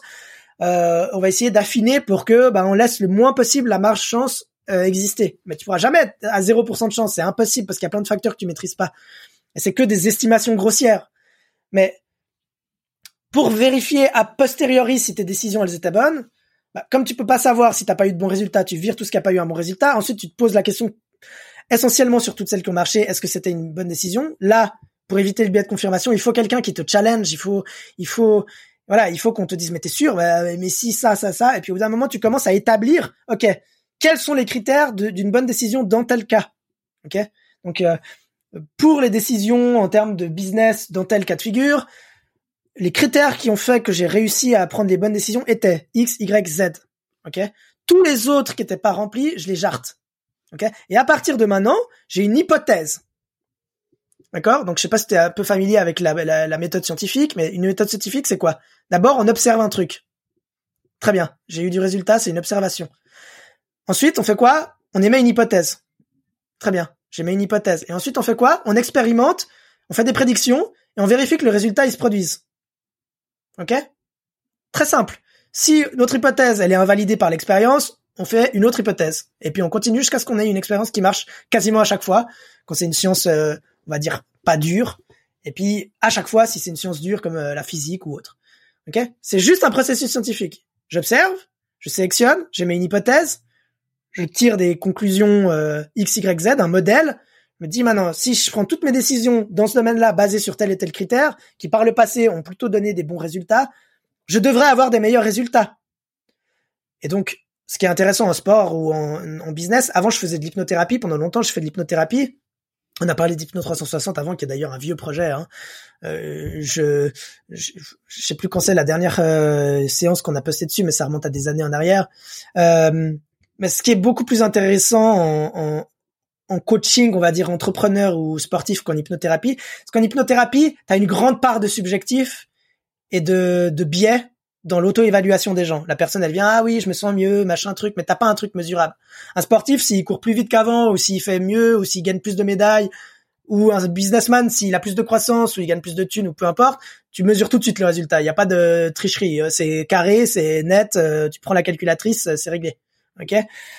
Bah, de nouveau, si tu fais ton hypothèse et puis que derrière, tu vois un, un impact sur les résultats, bah, tu peux te dire, est-ce que moi je suis un mec, euh, je suis un peu trop scientifique dans mon approche peut-être, mais je suis, euh, je, je, j'étais un mec très euh, new age, très, très, voilà, spirit, machin truc avant. maintenant, je suis un peu plus rationnel, on va dire ça. je pars du principe que c'est trop facile de dire ah ouais le mec il réussit mieux, c'est grâce à moi ou c'est grâce à la méthode. Donc qu'est-ce que je fais? Je vais observer sur une certaine durée et puis je vais calculer des déviations standards, ok? Je suis un peu con, mais je suis comme ça. Donc je vais me dire Bon, en moyenne, il fait entre temps et temps par mois de résultats ou tant de médailles par année ou peu importe. Euh, la déviation standard, donc la marge d'erreur, elle est là. Euh, si je fais mieux, c'est qu'il y a un vrai résultat à partir du moment où j'ai mis cette euh, stratégie en place. Ok? Et donc je, je mesure vraiment le, le résultat derrière. Donc tu vois bien que on n'est plus dans un biais de confirmation là. On est dans une approche scientifique de la décision on observe, on émet une hypothèse, on teste, on vérifie et, on ajuste après s'il faut. Et loin de moi l'idée de dire que on réussit tout le temps du premier coup. Plein de fois, on va ajuster. On va dire, ok, on a fait tel truc, on va ajuster ici, on va ajuster ça, jusqu'à arriver à un moment donné où, putain, le gars, il enchaîne les victoires. Et là, on se dit, ok, là, on est sur quelque chose. Ouais, à ce moment-là, on a une, excuse, à ce moment-là, on a une vraie liste de décisions euh, efficientes et qui sont libres entre guillemets, enfin libres euh, tu vois, je pense en anglais, free, euh, euh, qui sont sans biais, mm.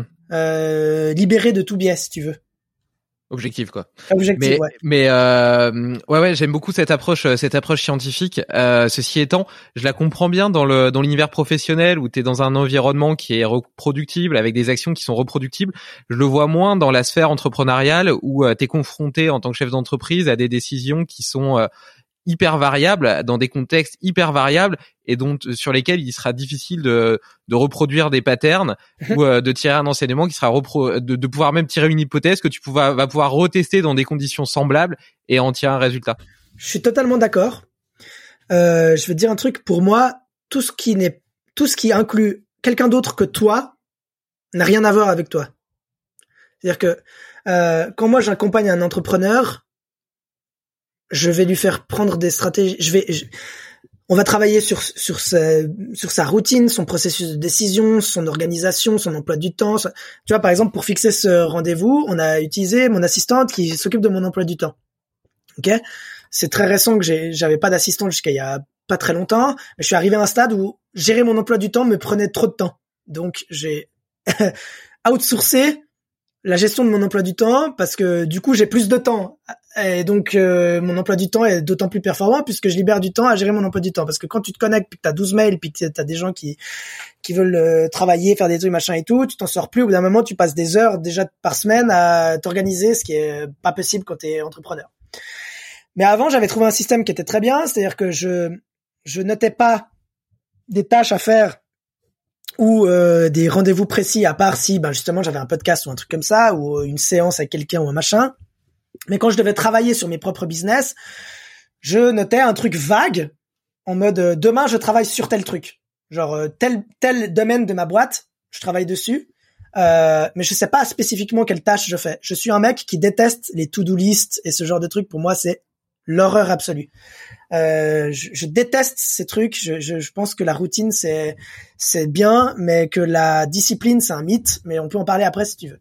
Euh, tu verras que j'ai pas mal d'idées un peu contre. Euh, non mais ça m'intéresse vachement cette idée de discipline. Mais vas-y termine, euh, voilà. là-dessus et puis. On, euh, et, donc, et donc pour la gestion du temps, avant ce que je faisais c'est que je faisais des trucs vagues et je regardais jamais avant le soir en allant dormir ce que j'avais à faire le lendemain. Parce que j'ai remarqué de par mon coaching et de travail que je faisais et ma, mon expérience perso et mes discussions avec des autres entrepreneurs dans des masterminds et autres que que j'animais ou j'organisais ou auxquels on m'invitait ou autres, euh, souvent les gars me disaient j'ai trop de trucs à faire et j'arrive pas à savoir par quoi commencer. Euh, j'ai, rien que de penser à tout ce qui me reste à faire, je suis découragé d'avance. Je leur disais et alors du coup qu'est-ce qui se passe? Il me dit bah du coup je suis tellement découragé que j'arrive pas à bosser parce que je suis découragé d'avance par tout ce qui me reste à faire et du coup j'ai pas le courage de me mettre à bosser parce que je me dis putain j'ai tellement encore de taf à faire et du coup j'essaie toujours je procrastine je repousse machin et tout et j'y arrive pas et ça c'est un truc que j'ai reconnu j'ai vu tellement de fois alors t'as des mecs qui sortent du lot euh, qui font tout euh, voilà euh, qui ont une espèce de facilité naturelle à voilà tout tout caser tout voilà bref mais la plupart des choses comme ça. Et je leur dis, mais ok, on va faire un test. Et dans la plupart des cas, ça marchait. Donc, un hack intéressant pour les gens qui nous écoutent. Plutôt que de penser à tout ce que vous avez à faire, vous ne pensez à plus rien. C'est-à-dire, vous prenez un agenda sur lequel vous notez vos trucs ou votre calendrier ou peu importe comment vous gérez votre temps. Et plutôt que de noter des tâches ou des trucs à faire, vous notez juste pour la semaine, lundi après-midi, je bosse là-dessus. Mardi matin, je bosse là-dessus. Mercredi après-midi, je bosse là-dessus et vous ne regardez jamais votre calendrier ou votre emploi du temps plus loin que le lendemain. Ok? Donc juste avant d'aller dormir, vous prenez votre emploi du temps et vous dites ok demain matin je travaille là-dessus et je m'en fous de tout le reste, rien à foutre toutes les autres tâches que j'ai à faire. Ok? Je m'en fous complètement.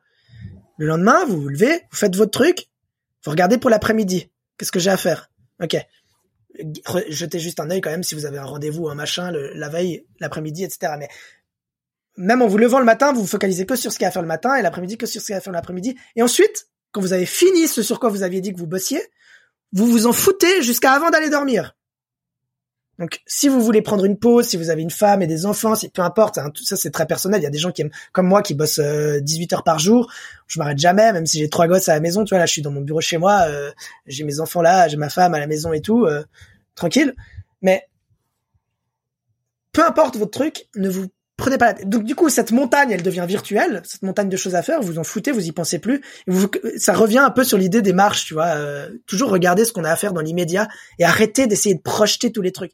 Et en fait, ça enlève un poids énorme aux gens parce qu'ils se rendent compte qu'en fait, si ils arrêtent de se focaliser sur toutes les tâches qu'ils ont à faire et puis qu'ils essayent de les organiser, parce qu'en fait, on est très nul pour s'organiser. Ok, faire des to-do list, ça demande, ça sous-entend qu'on est bon pour faire des priorités, qu'on est bon pour prendre des décisions, qu'on est bon pour respecter les décisions qu'on prend, qu'on est bon, bon pour les mettre dans l'ordre qu'il faut, qu'on est bon pour euh, être ponctuel. Enfin bref, il y a tellement pour qu'une to-do list et, et, et, un truc ça marche.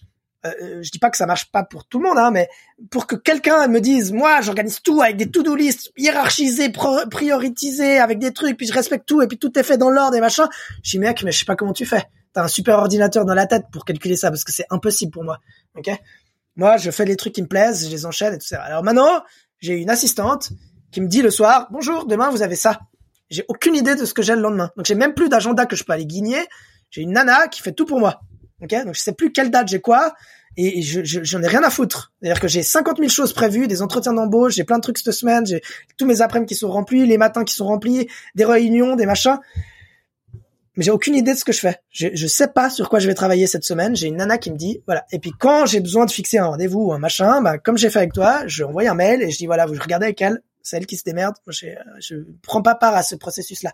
Du coup, non seulement je, je gagne un temps fou à m'organiser, j'ai plus besoin de me faire chier à devoir gérer ces trucs et à savoir comment les respecter et tout. Je outsource cette, cette notion-là et puis je suis tranquille.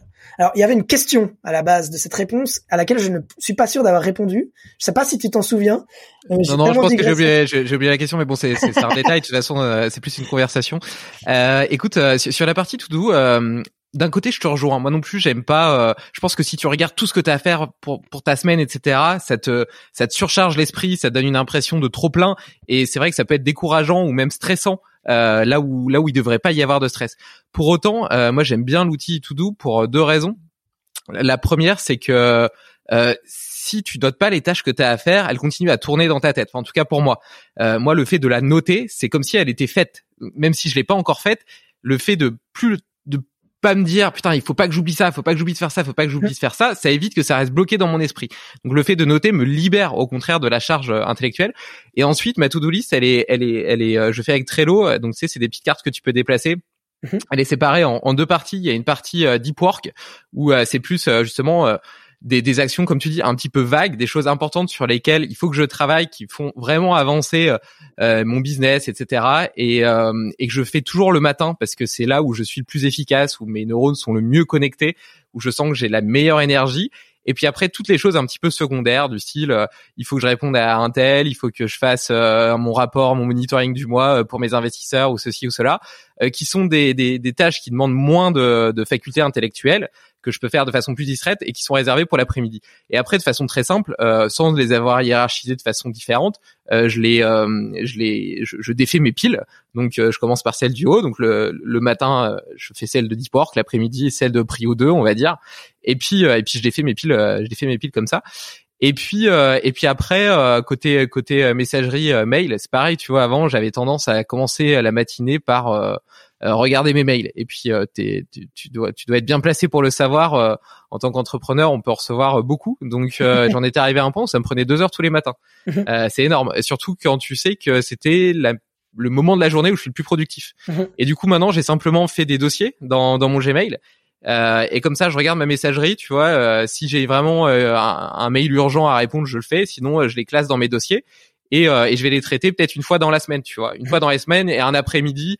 Donc selon l'importance des dossiers évidemment, mais tu vois par exemple la facturation, je vais le faire une fois dans la semaine, par exemple le mercredi après-midi, à un moment où j'ai pas besoin, ou de toute façon c'est pas une période où je suis hyper productif, hyper efficace, donc c'est pas grave que toute ma créativité soit pas mise à disposition pour traiter des factures. Et, et, malgré tout, tu vois, ça me permet d'avoir euh, une boîte de réception relativement vide. Et, euh, et le fait d'avoir une boîte de réception vide, ça me libère de la charge intellectuelle. Parce qu'avant, je me disais, bah, je le ferai plus tard, etc. Mais du coup, les mails s'accumulaient. Et quand je l'ouvrais, parce que je devais envoyer un mail à un tel ou un tel, et eh ben je voyais tous ces mails en attente et pareil j'avais cette impression de surcharge en me disant putain j'ai tout ça à gérer tandis que là le fait de le mettre dans des dossiers ça fait que quand j'ouvre mon Gmail j'ai rien tu vois mhm. et, et tout va être traité en bloc à des moments précis et le fait de le traiter en bloc ça permet aussi euh, de de pas toujours faire des allers-retours entre plein de tâches différentes. Tu vois, plutôt que de faire une facture et puis après de travailler, euh, je sais pas, sur la strate de ma boîte par exemple, bah là je vais avoir un vrai blog pour la strate et puis mon blog facture, bah je vais y passer une heure, mais j'aurais fait toutes mes factures du mois. J'exagère un petit peu, mais c'est un peu c'est un peu ça l'idée. Euh, et donc justement, moi je trouve qu'au contraire, le fait d'être organisé de cette façon-là, j'ai l'impression me libère plus de, de, de charges intellectuelles. Et après, euh, je vais te lancer sur la discipline, mais je vais d'abord te laisser répondre sur cette partie tout dos. Bah écoute, euh, alors j'ai peut-être donné une impression euh, plus importante que celle que je voulais donner, mais je dis pas que le, les to-do en soi sont un mauvais outil. Hein. Attention, c'est-à-dire que par exemple, là je me suis vachement reconnu dans ce que tu disais parce que avant, quand j'étais sur Gmail, euh, j'avais un outil qui s'appelait Active Inbox, je crois, qui est extrêmement bien. C'est-à-dire que en fait, quand tu reçois des mails, tu peux programmer des réponses, programmer pour les recevoir plus tard euh, programmé pour les mettre dans des dossiers avec une espèce de to-do list. Tu as une espèce de cadre en haut, donc tu as une espèce de to-do list qui est en plus ta boîte mail, dans laquelle pop des, des mails et des, et des tâches à faire en fonction de ce que tu programmes. Et c'était extrêmement bien parce qu'avant, comme toi, j'avais bah, des fois des dizaines et des dizaines et des dizaines de mails non lus qui finissaient par s'accumuler. Puis à chaque fois, au bout d'un moment, je me disais bon, vas-y, je m'attaque au truc et puis hop, euh, je, c'est le, la corvée et tout ça. Alors que direct de les classer avec ce, ce, tool quand je les recevais et puis qui revenait plus tard, machin et tout, en fonction de, qui me l'envoie, de ce que c'est. J'analysais direct sur le moment et je le reclassais pour plus tard. Euh, ça me libérait aussi de cette tâche mentale. Donc je suis complètement d'accord avec toi. La to-do en tant qu'outil n'est pas le problème. Et, euh, et, encore une fois, je veux dire, moi, mon assistante, elle me fait des mini to do. Elle me dit aujourd'hui, euh, vous m'aviez dit que vous vouliez travailler là-dessus, là-dessus, là-dessus, là-dessus. Ok, c'est pas un problème. Par contre, il y a des gens qui vivent par la to do. Il y a des gens, ils sont là, ils se posent. Ok, cette semaine, je fais quoi Lundi, ta ta ta ta ta ta ta, 18 tâches. Mardi, ta ta ta ta ta ta ta. Puis j'ai vu des gens de mes yeux, des entrepreneurs que j'ai coachés et même des parfois des associés avoir des to do mais interminables dans lesquels eux-mêmes ils se perdent. Ok. Et il y a des gens qui sont là dans leur tout doux et ils ont tous les projets qu'ils voudraient faire. Chaque fois qu'ils ont une idée, ils rajoutent un, bullet point avec des. Il y a un autre truc, je sais plus comment ça s'appelle, qui est hyper euh, utilisé ou c'est hyper minimaliste, juste avec des tirets, des, des, des bullet points et machin. Puis machin, ils rajoutent et tout. Puis en fait, après, ils se retrouvent devant leur to-do, puis ils sont tout aussi paumés que s'ils en avaient pas, parce qu'ils sont, ils sont là, putain, mais je commence par quoi maintenant? Puis je travaille sur quoi? Puis machin. Donc non seulement ils se cassent les couilles à devoir la programmer cette to-do, mais en plus après, quand ils doivent la respecter, ils y arrivent pas, parce qu'ils savent plus par quoi arriver. Ils, font des pseudo-listes de priorités, mais en fait, selon le contexte du jour, d'un coup il y a un truc qui est plus prioritaire, alors que la veille il y était pas. Donc en fait machin. Donc après tel truc, ils le mettent en bas de la liste parce qu'ils procrastinent et ainsi de suite. Et puis au final, elle, leur avance à quoi ce to do Bah pas grand chose, tu vois. Alors que s'ils avaient quelqu'un qui leur disait à leur place, euh, ce matin, monsieur, vous travaillez là-dessus, là-dessus et là-dessus. Tu vois, moi, je suis parti sur cette idée de, je me suis dit, est-ce que Steve Jobs, il avait une to do Est-ce que Jeff Bezos ou Bill Gates ont des to do Je pense pas. Ils arrivent dans leur bureau, il y a une secrétaire qui arrive, il dit Monsieur, vous avez rendez-vous à 10 heures avec euh, Philippe machin truc, à 11 heures vous allez machin, à midi vous mangez avec lui, à 14 heures il y a un appel avec machin, euh, cet après-midi vous voulez regarder la facturation et puis à 16 heures le deal avec euh, telle boîte. Très bien, merci. Et puis ils ont rien à foutre de ce qu'ils ont à faire, ils ont quelqu'un qui s'occupe de gérer pour eux. Ok? Donc à la base, je me suis dit je vais faire ça avec moi-même avec mon calendrier, puis maintenant je le fais vraiment. J'ai vraiment une assistante qui fait ça pour moi. Ok? Mais je peux te garantir que c'est un luxe incroyable. Ok? En plus, je veux te dire un truc. Cette assistante, c'est une nana qui bossait pour moi euh, sur euh, d'autres projets, qui m'a contacté en, candidature spontanée. Elle m'a dit bonjour, je suis étudiante en Tunisie. Euh, euh j'aimerais faire un boulot, machin et tout ça. Euh, voici mes qualités. Elle m'a envoyé son CV. Je l'ai embauchée à, à, titre d'essai sur un de mes business. Maintenant, elle bosse sur plusieurs business. Et en plus, c'est mon assistante de direction. Elle gère mon emploi du temps. Elle traque les vacances euh, et les congés de mes employés, elle prend les rendez-vous, elle coordonne les entretiens d'embauche, elle fait tout. Ok? Maintenant, elle habite en Hongrie, elle habite plus en, Tunisie. Elle me coûte quasiment rien par rapport au travail qu'elle fait. Et, je la paye mieux que ce qu'elle demande en plus. Ok? Donc c'est juste pour dire, euh, tout le monde y gagne, j'y gagne, elle gagne, ça coûte pas cher, c'est abordable à tous les entrepreneurs d'avoir une assistante aujourd'hui qui gère leur emploi du temps. Mais tu te rends pas compte du gain de productivité. Parce qu'en fait, j'ai une idée dans l'après-midi, je prends mon tel, je lui fais un audio, je dis oui alors j'ai pensé à faire ça, vous pouvez me rappeler demain, euh, machin, et puis tac, et tu poses ton tel, et puis elle s'occupe, machin. Oui, vous pouvez écrire un mail à tel gars pour lui dire que euh, euh, elle s'occupe d'écrire le mail. Je veux dire, c'est tellement puissant d'outsourcer ça et le rendement que ça t'apporte, c'est un truc de malade.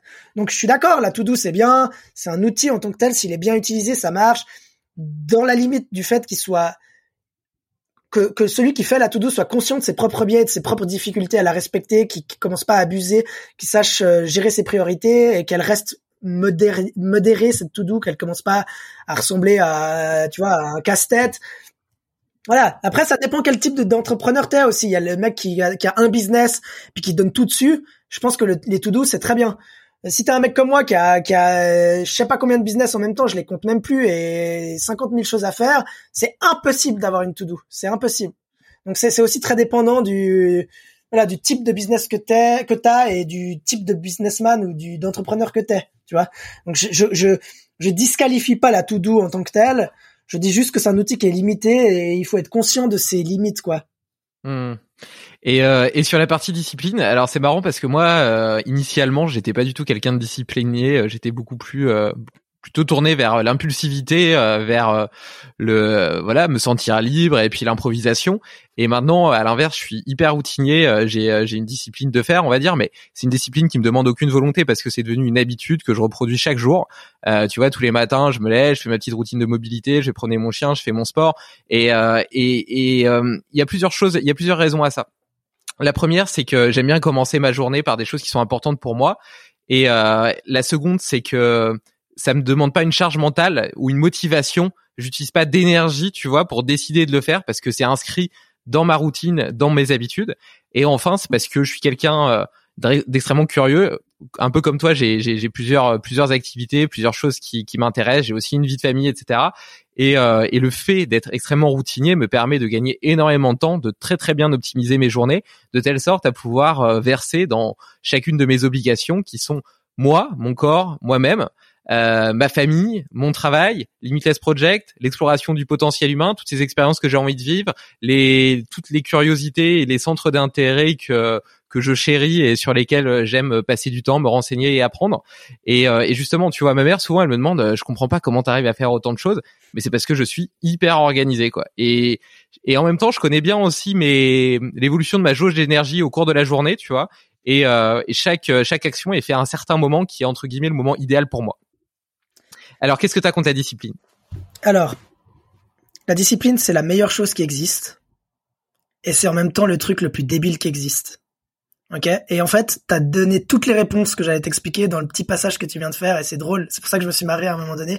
C'est que j'avais cette discussion avec un mec sur Instagram il y a moins d'une semaine. On parlait de ça, et quasiment tous les exemples que je lui ai donnés, tu les as donnés là en une minute. En fait, la discipline, c'est un phénomène émergent qui vient naturellement quand tu fais ce que t'aimes, que t'es engagé dans ce que tu fais et que t'as envie de réussir et que tu vois des résultats et que t'es dans une, une feedback loop positive. C'est pas un outil que tu mets en place qui va t'apporter des résultats. La plupart des gens approchent la discipline à l'envers. C'est-à-dire, quand tu m'as dit euh, les gens me disent comment tu fais pour machin et tout. Je lui disais exactement ça. Moi, tous les gens me disent, genre des fois je suis avec des potes et je leur dis les gars, je rentre, je dois aller bosser. Et les mecs ils me disent mais putain, mais tu bosses trop, mais comment tu fais, machin et tout. Je, je kiffe. À un moment donné, tu m'as dit j'aime bien commencer par les trucs, les machins. Je vais promener mon chien, après je fais mon sport et je te voyais avec ton sourire et donc ça veut dire que tu prends du plaisir à faire ces trucs. Et en plus, juste après, tu dis, puis ça me demande aucune charge mentale parce que machin. Exactement. En fait, t'as tout dit. C'est-à-dire que ta discipline, c'est pas du tout la discipline qu'on te, qu'on te vend dans tous les livres de développement personnel, de Tony Robbins à Joko Wings, à tous ces mecs qui te disent fais-toi du mal, lève-toi à 4 heures du mat, fais ton miracle morning, machin, tu veux pas faire des pompes, bah fais tes pompes et machin et trucs, et puis c'est ça la discipline, et puis truc militaire, et puis comme ça tu vas tout réussir dans la vie, et puis vas-y machin. Ça c'est le contraire de ce qu'il faut faire pour réussir dans la vie. Ok? Alors eux, ils prennent du plaisir à faire ça, et en fait ils sont dans un biais on va dire presque du survivant, c'est-à-dire c'est c'est le bien du survivant auprès des autres. Tu dis tu demandes à Jimi Hendrix mais comment vous avez fait pour jouer de la pour jouer aussi bien de la guitare? Puis il te dit bah j'y ai joué 18 heures par jour pendant 30 ans. Et toi du coup tu crois que si tu joues 18 heures par jour pendant 30 ans, tu vas devenir Jimi Hendrix. Alors tu vas te forcer, tu vas puis en fait au bout de 6 mois, tu vas laisser tomber, tu vas dire putain, mais je sais pas comment il faisait pour avoir cette discipline. Mais en fait, il avait pas du tout l'impression d'être discipliné Jimi Hendrix. Il kiffait juste sa race en jouant de la mmh. guitare. OK? La plupart des gens approchent la discipline à l'envers, c'est-à-dire ils pensent qu'il faut être discipliné pour réussir, alors que la réalité c'est il faut faire ce que tu kiffes et t'organiser pour être discipliné. La discipline c'est un effet secondaire du fait d'être euh, de kiffer ce que tu fais et de travailler sur ce qui te fait du bien et de voir des résultats. C'est pas du tout un truc qu'on fait d'abord et puis les résultats viennent après. Et tout le monde le considère à l'envers. Et je disais à ce mec, mais moi tous les jours, je veux dire vraiment, moi moi j'ai je veux dire, je, je, vais avoir l'air prétentieux pendant deux secondes, mais j'ai des résultats que je connais peu de gens dans mon entourage qui ont, que ce soit en termes de fierté personnelle, de fierté familiale, de, de, de, bonheur, de réussite financière, enfin tous ces trucs, quoi.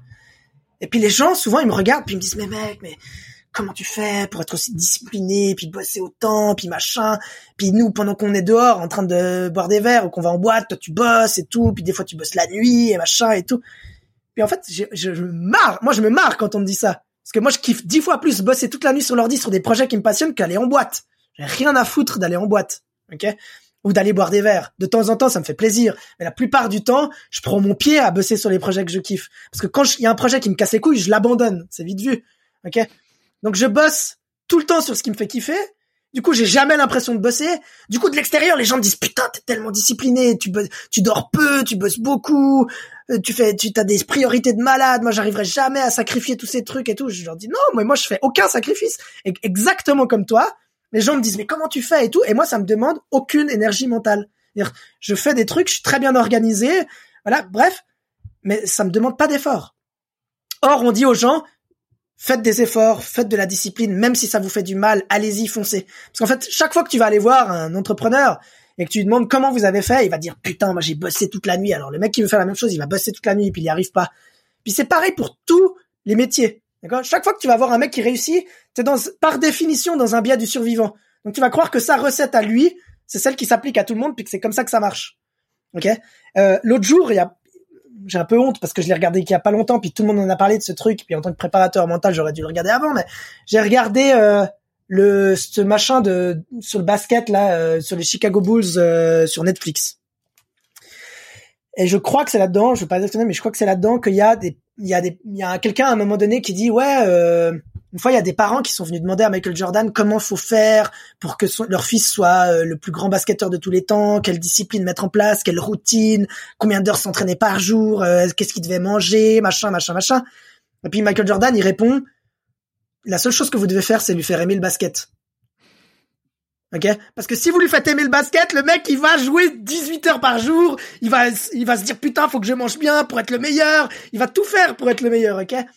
Mais si vous lui dites, lève-toi à 6 heures du mat, va faire des tirs au panier, bouffe ça et machin et tout, il va jamais être champion de basket. Donc la discipline, c'est un truc qui a été inventé par des gourous euh, du développement personnel, parce qu'ils ont été étudiés. Tous les mecs qui ont réussi, et puis tous les mecs qui ont réussi, par définition, ils donnent l'impression d'être disciplinés puisque puisqu'ils ont réussi, c'est qu'ils travaillaient plus dur que les autres, mais ils travaillaient pas plus dur que les autres parce qu'ils étaient disciplinés. Ils travaillaient plus dur que les, que les autres parce qu'ils étaient passionnés par ce qu'ils faisaient. Ok? Donc la discipline, c'est un mythe, c'est c'est un processus émergent illusoire qui accompagne toutes les réussites, mais qui en fait c'est pas le moyen, c'est c'est c'est c'est la conséquence. Voilà, exactement. Et donc si tu te focuses sur ça, tu ça marchera jamais. Il faut, il faut trouver le truc qui te passionne. Moi, je dis, et puis le mec, il me disait, oui, mais on m'a aussi dit que la passion, c'était surcoté, qu'il faut pas faire ce qui te passionne. Passion, c'est ce que c'est l'étymologie de passion? C'est souffrance. C'est souffrance. Ok? Passion, ça veut dire souffrir. La compassion, ça veut dire souffrir avec. Ok? Passion, ça vient de souffrance. Pourquoi Jimi Hendrix, il jouait jusqu'à avoir les doigts qui saignent? Parce qu'il était passionné. Il était prêt à souffrir pour ce qu'il kiffe, ok? La passion, c'est le mec. Moi, il y a des fois pendant une semaine, je dors deux heures ou trois heures par nuit parce que je suis passionné par un truc. Et les gens ils me disent putain, t'es sûr que c'est bien pour toi? Mec, euh, dors un peu, machin. Puis je suis mais les gars, vous comprenez pas ce projet comme il est ouf et tout, c'est stylé, machin. Je leur explique. Non, mais sérieux et tout. Ou forcément, quand tu vas voir ta mère, elle te dit mais t'es sûr, c'est bien. De... Parce que les gens, ils voient ta souffrance et toi tu vois de la passion. Mais en fait, ces deux choses, c'est la même chose. Ok? C'est-à-dire que quand t'es passionné par un truc, t'es prêt à souffrir pour ce truc, et ça a l'air d'être de la discipline, et les gens te disent putain, t'es hyper discipliné. Et après, t'as des gourous qui viennent t'étudier, qui disent putain, tous les mecs qui ont réussi sont hyper disciplinés. Les gars, pour réussir, il faut souffrir. Allez hop, on se lève à 5 heures du mat. Puis après, t'as as, des best-sellers de, de, gars comme ça, puis qui c'est qui achète des livres sur le développement personnel? Bah, c'est des gens qui ont acheté déjà des livres sur le développement personnel. Puis moi, je connais plein de gens qui ont des bibliothèques de livres remplis de développement personnel. Donc par définition, qui marchent pas, parce que sinon ils en auraient qu'un ou deux. Puis après, ils auraient trouvé la méthode qui marche. Ok? Donc la, cible, quand, quand tu vends du développement personnel, la cible que tu dois viser si tu fais du targeting sur Facebook, c'est les mecs qui ont déjà acheté du développement personnel. Ok? Parce que parce que parce que ils sont accros au développement personnel. Alors ils connaissent toutes les méthodes de coaching, de machin, de trucs. Ils disent ouais la méthode machin et tout d'organisation du temps, des trucs. Ça aussi que je suis un peu contre le bullet. Pour moi, les, les, les, les bullet points, les, to-do list, c'est un peu la même chose que la discipline. Si t'adores ce que tu fais et que t'arrives à t'organiser, machin, très bien. Mais si tu dis aux gens, ouais, pour réussir dans la vie, à vous organiser, il faut faire 50 points. Puis des, il, y a, il y a eu une mode il y a quelques années aux États-Unis, je sais plus comment ça s'appelle, mais les boulettes, je sais pas quoi. Pas si t'as entendu parler de ça. Avec des méthodes. Alors t'achetais un cahier avec des points. Et dedans, tu faisais. Alors si c'est un rond, c'est une tâche. Si c'est un trait, c'est un machin. Si c'est un point, c'est un truc. Et puis en fait, avec ça, tu peux t'organiser, faire 50 000 et puis euh, si tu appliques ce nouveau système d'organisation des priorités et du temps, tu deviens hyper productif. Alors il y a plein de gens qui me parlaient de ça. Ouais, j'ai acheté un carnet de boulettes, je sais pas quoi et tout. Et boulettes journal. Ouais, bullet journal. Et puis il y avait d'autres systèmes qui gravitaient autour, tous un peu en concurrence. Puis, puis après, six mois, tu leur dis alors, t'en es où? Puis après deux mois, j'arrivais plus à suivre. Parce qu'il faut plus de discipline que pour faire le bullet journal que pour le. Non, mais que pour faire les actions qu'il y a dedans. Ouais, justement. Donc il y a un moment donné, tu vois. Donc c'est pour ça. Je, je finis ma réponse. C'est vraiment ça. Je ferme la parenthèse. Mais la discipline, c'est un processus émergent, illusoire, qui donne lieu à plein de biais qui émergent de ce, de ce, voilà, ce, ce biais du, du, survivant. Et puis, et puis voilà. Donc, j'ai rien contre la discipline. C'est génial d'être discipliné. Mais il faut pas le vouloir avant les résultats. Il faut, faut trouver le truc qui nous passionne, qui nous donne envie de nous lever le matin, de kiffer et tout. Et après, la discipline, elle vient toute seule. Et ça demande aucun effort. Et tout le monde vous dira, waouh, mais comment tu fais pour être discipliné? Ok? Non, clairement, bah écoute, en tout cas, ton analyse colle bien avec euh, ce que moi je ressens parce que effectivement, ma discipline, ma routine, mes routines euh, sont venues de, de, ma passion, de ma passion de la vie, de ma passion de, de tous ces sujets qui m'animent, que j'avais envie de poursuivre et euh, que je pouvais adresser comme je le voulais qu'en ayant une journée parfaitement bien millimétrée. J'ose te couper? Excuse-moi, je viens de penser un truc. C'est ton combien de podcast à peu près là qu'on fait? Euh, Je sais pas, 25 25. Et ça fait combien de temps que tu fais des podcasts? Un an un an, voilà. Moi, je serais incapable de faire des podcasts pendant un an et d'en faire 25. Ok? Et moi, là, j'ai envie de te dire, putain, mais quand même, contacter des gens, enregistrer avec, après monter le truc, uploader tout, c'est une putain de discipline. Je sais pas si c'est si tu le ressens comme une corvée de faire ça. Peut-être que toi, tu kiffes parler avec des gens, apprendre des trucs, euh, échanger, euh, machin.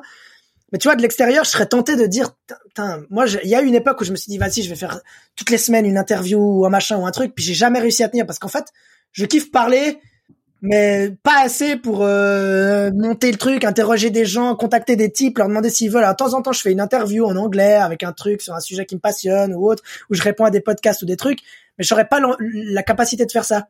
Mais j'aurais pas, je, je, je te regarde pas comme quelqu'un de surdiscipliné euh, euh, vis-à-vis -vis de ça, tu vois, parce que j'ai compris cette notion sur la discipline et je pense que tu as, inscrit cette idée de faire des podcasts dans un processus plus large qui te fait kiffer euh, sur Limitless et des trucs comme ça. Et donc voilà, peut-être qu'au début ça t'a demandé un peu de, de, de, rigueur et de trucs, mais peut-être que maintenant c'est devenu un plaisir. Donc tu vois, c'est hyper important de comprendre ça. Et, et, et, la plupart des gens qui disent euh, pourquoi je t'ai coupé, c'était parce que pendant que tu me parlais, ça m'est venu. Je dis il y a plein de gens qui te contactent en te disant j'arrive pas à me discipliner, tu vois?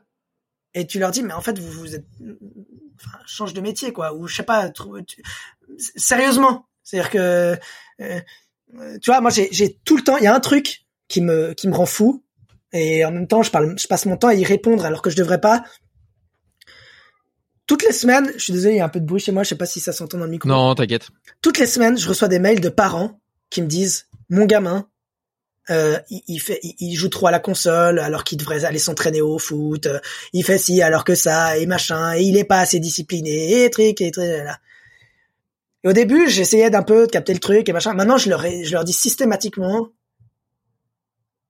votre enfant, il est, il est à une étape de sa vie où il doit définir qui il est. En fait, vous, vous, vous pensez que probablement agir en son, pour son bien mais en essayant de le forcer à être discipliné sur un truc qu'il a pas envie de se discipliner, c'est en fait vous êtes en train de lui dire tu dois être bon dans ce truc que t'aimes pas.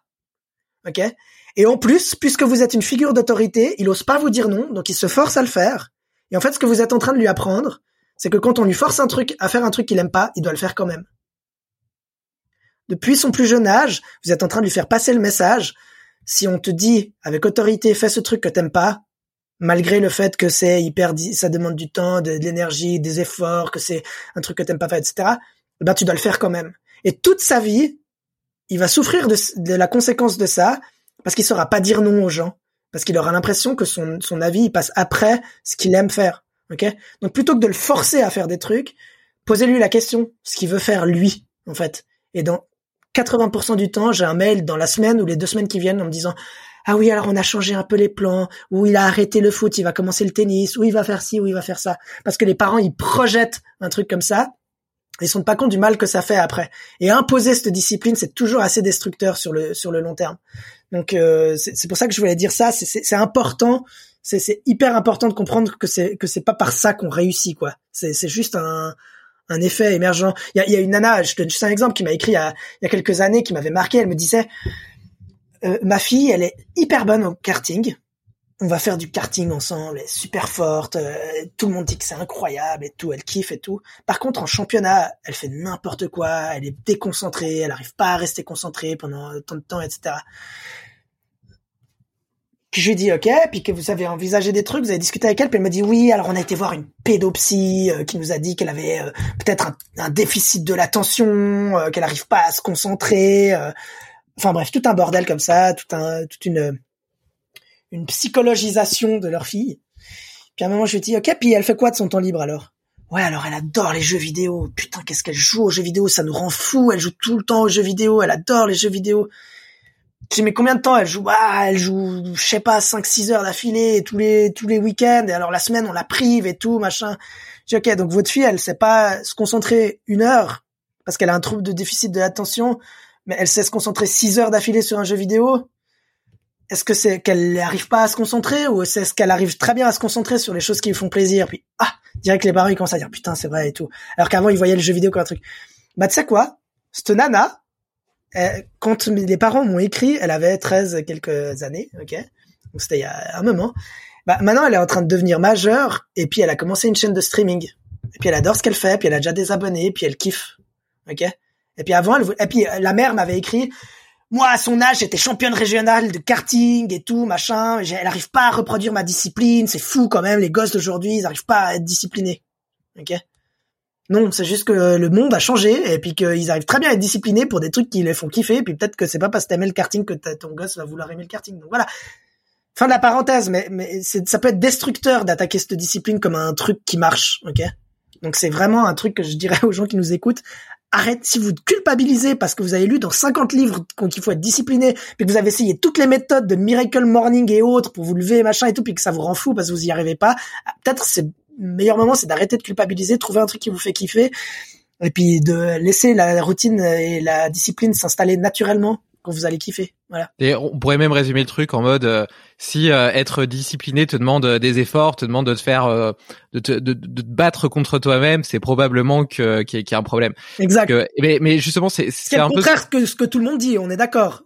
On entend tout le temps dire fais des efforts, tu vois. Après, j'ai quand même envie de nuancer ce que tu dis. D'un côté, je suis totalement d'accord et tu l'as bien dit. Par exemple, avec le podcast, tu l'aurais pas fait. Moi, Limitless Project, c'est un, c'est un truc que je fais en parallèle de, de, de ma startup et pour autant, c'est un projet qui m'épanouit énormément parce que il m'a permis de rencontrer des gens passionnants qui me donnent un terreau de réflexion vraiment profond pour euh, mon chemin personnel, qui m'a permis de vivre des expériences euh, hyper enrichissante à plein de niveaux et extrêmement variées, qui ont d'ailleurs probablement renforcé mon intuition, comme on en parlait en début de podcast.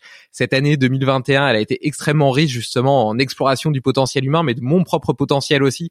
Et je me sens aujourd'hui euh, doté euh, d'une énergie, euh, d'une d'un équilibre physique, mental, etc. que que j'ai jamais connu avant. donc toute façon, j'ai toujours cherché à être la meilleure version de moi-même. Et, euh, et, en fait, le podcast, c'est un outil. Tu vois, moi, je viens du monde des startups et euh, il y, a, y, a, un peu le principe de gros hacking. Et ben, euh, le podcast, ce podcast Limitless, c'est c'est mon propre hack pour mm. m'améliorer. Et, euh, et, en plus, il y a toute une émulation positive qui se crée autour de ça, toute une communauté euh, sur qui le podcast rayonne, qui leur permet aussi d'évoluer. Et donc, je trouve que l'ensemble est hyper vertueux, donc j'adore ça. Euh, mais pour autant, tu vois, je suis quelqu'un de passionné et ça s'entend, ça se voit, et c'est pour ça que ça me demande pas un effort. Je me suis jamais dit, tu vois, là, tu me parlais discipline, de euh, moi, ça me ferait chier de contacter les gens, etc. Moi, j'ai jamais vu ça comme une souffrance, comme un temps, comme un, un, un problème, comme quelque chose que j'avais du mal à faire parce que je suis passionné. Et euh, la raison pour laquelle on dit peut-être parfois un petit peu aux gens de se sortir les doigts du cul, d'essayer de se faire un peu violence pour euh, avoir une vie euh, peut-être un petit peu plus excitante. C'est que euh, il y a peut-être pas assez de gens passionnés. Que justement toi, quand on t'entend parler, tu vois, on voit toute l'énergie que tu as dans la voix, on voit que tu vis, tu respires ce que tu dis, tu vis. Voilà, le mot, le mot, il est là, tu vis quoi. Et euh, pour autant, c'est assez facile de tomber dans un train-train quotidien où euh, tu fais euh, tous les jours la même chose parce que la société, elle te tire un peu vers une voie du milieu, parce que tes collègues, tes amis sont dans ce mode-là, en mode, bah voilà, on fait un travail qui nous rapporte un peu d'argent, qui nous déplaît pas, mais qui nous plaît pas non plus. on, on sort en boîte, on va boire un verre chez des amis. Et en réalité, si tu te demandes si, si justement tu t'intéresses un peu, on parlait tout à l'heure de sortir de sa zone de confort ou de vivre des expériences de vie, ben la plupart des gens vivent assez peu d'expériences de vie, tu vois. Moi, je vois le monde comme un une, une somme innombrable d'opportunités euh, de découvrir un tas de choses hyper enrichissantes pour toi et de, de, beaux moments, tu vois. Je pense que gagner de l'argent, c'est bien, mais ça sert surtout à construire des expériences de vie. Acheter des biens matériels, ça fait joli sur le moment. T'as peut-être une petite excitation. En fait, je pense que le, le plus gros bonheur dans le fait d'acheter quelque chose, c'est le fait de désirer avant de l'acheter. Après, tu l'as, ça va peut-être te faire plaisir pendant deux semaines, et après, tu vas passer à autre chose. Tandis que vivre, des expériences de vie, ça, ça va vraiment t'enrichir. Et quand tu vas faire le bilan de ton année, par exemple, c'est ça qui va rester dans ta tête et c'est pas la dernière voiture que tu as achetée. Et donc, la, la, conclusion à laquelle je veux arriver, et je vais te lancer ensuite euh, sur sur la suite, c'est, euh, je, je pense que ces gens-là, en essayant de parler de discipline, en essayant de dire aux gens bougez-vous le cul, euh, c'est le message intrinsèque, c'est essayer de vivre, essayer d'avoir plus d'ambition pour votre vie. Et je parle pas d'ambition dans le terme de réussite ou d'argent, mais d'ambition dans le terme d'intensité de vie, d'expérience de vie. Et donc, j'en arrive un petit peu à la suite. Tu as, j'ai vu que tu avais été formé en sciences, euh, en sciences du bonheur. Je savais même pas que ça existait. En psychologie de l'épanouissement, c'est pareil. Euh, je savais pas que ça existait. D'ailleurs, tu me diras si ça existe vraiment aussi. C'est pour faire joli branche, euh, Non, non, c'est une branche, Mais, euh... mais et t'as même écrit un livre qui s'appelle Putain ce bonheur. Et si on arrêtait de se regarder le nombril? Alors, euh, du coup, je pense que ça fait parfaitement écho à notre discussion là sur la passion, sur le fait de vivre. Euh, c'est quoi pour toi le secret du bonheur et comment est-ce qu'on trouve sa passion? Comment est-ce qu'on trouve ce qui nous anime? Comment est-ce qu'on trouve ce qui nous donne envie de nous lever de la, le matin et de passer 18 heures sans s'en rendre compte parce qu'on était complètement habité par ce qu'on vivait, par ce qu'on faisait. On avait des frissons qui nous qui nous parcouraient le dos d'excitation. comment on arrive à ça? Alors, euh, je vais répondre en faisant une, une mini réponse à ta réponse. Une mini réponse, ça m'étonnerait. Je vais essayer. J'y crois pas. euh, je suis complètement d'accord. Il faut dire aux gens de se bouger le cul. Et moi, on me paye pour. Je, je, dis souvent en rigolant à mes clients, vous allez me payer pour que je vous mette le coup de pied au cul que vous allez le plus kiffer de votre vie. Ok? Je leur dis ça en rigolant. Et je, je suis complètement d'accord avec toi sur l'idée qu'il faut sortir ses doigts du cul, comme t'as dit, et qu'il faut il faut se bouger. Maintenant, si tu trouves pas un truc qui te fait kiffer vraiment, c'est impossible en fait. Et moi, la seule chose que je voulais dire, c'était euh, essayer de se bouger alors qu'on n'a pas euh, de direction vers laquelle aller. C'est souvent un gaspillage d'énergie. Vaut mieux être tranquille et peser les choses et méditer et comprendre et étudier la question où est-ce que je veux aller? Et puis ensuite se mettre en mouvement. Euh, et la seule chose que je reprochais à cette histoire de discipline, c'est vraiment cet aspect euh, bougez-vous le cul alors qu'on sait pas vers quoi. Hmm. Et, et, en fait, t'es comme un astronaute euh, dans une dans, dans une soucoupe volante en apesanteur qui a pas d'accroche, puis tu gesticules, mais en fait tu peux pas bouger parce que t'es en apesanteur, puis tu voilà, tu peux, tu, tu, bon, tu t'as compris l'analogie. Voilà, fin de la parenthèse. Je, ça va, c'était pas trop long. Euh, le secret du bonheur et je vais avoir l'air un peu prétentieux dans ma réponse. Euh, le bonheur, c'est une science. Depuis maintenant quelques décennies, on sait ce que c'est le bonheur, scientifiquement parlant. Alors, tout le monde a sa définition du bonheur. J'ai failli d'ailleurs t'interrompre quand t'as dit euh, le bonheur quand t'achètes un truc, c'est euh, euh, c'est un petit peu de désir, plaisir le désir que la voilà exactement. Alors je, je, et après juste juste derrière t'as parlé de plaisir qui est la vraie notion qui n'a rien à voir avec le bonheur. pour le coup, plaisir et bonheur c'est deux choses totalement différentes. Le plaisir, c'est la dopamine, euh, entre autres, mais surtout, et c'est la récompense. Ok, donc euh, euh, quand tu likes ou qu'on like, quand tu euh, quand t'as des views sur tes tes podcasts, t'as un shoot de dopamine de voir que t'as fait tant de vues et ou enfin tant d'écoutes plutôt. Et puis c'est du plaisir, ok? Euh, quand tu voilà, t'as quelqu'un qui like ton profil sur Instagram ou qui s'abonne ou une jolie fille qui te regarde dans la rue ou peu importe, c'est du plaisir. C'est rien à voir avec du bonheur. Quand t'achètes une montre, c'est du plaisir. Tu vois, moi je suis passionné de montres. J'adore les belles montres. J'en ai plein. Euh, et en même temps, je, je, je prends, je, j'estime je, le, le plaisir que j'ai de les regarder et de les voir. C'est comme, comme des œuvres d'art que tu vois derrière moi que, que d'artistes que j'aime que les malheureusement les, les, auditeurs ne verront pas mais c'est pas grave. Mais si euh... si si parce que dans dans l'article lié tu vas pouvoir m'envoyer quelques photos pour okay. l'illustrer et tu nous feras une belle photo de ton bureau. Parfait, je ferai ça. Euh... Et en fait, je sais très bien que c'est du plaisir et que ça n'a rien à voir avec le bonheur et le plaisir en soi tant qu'il est maîtrisé, c'est pas un problème. Le problème, c'est qu'on est dans une société qui nous vend du plaisir tout le temps, tout le temps, tout le temps, où on a des neuroscientifiques qui étudient nos gestes.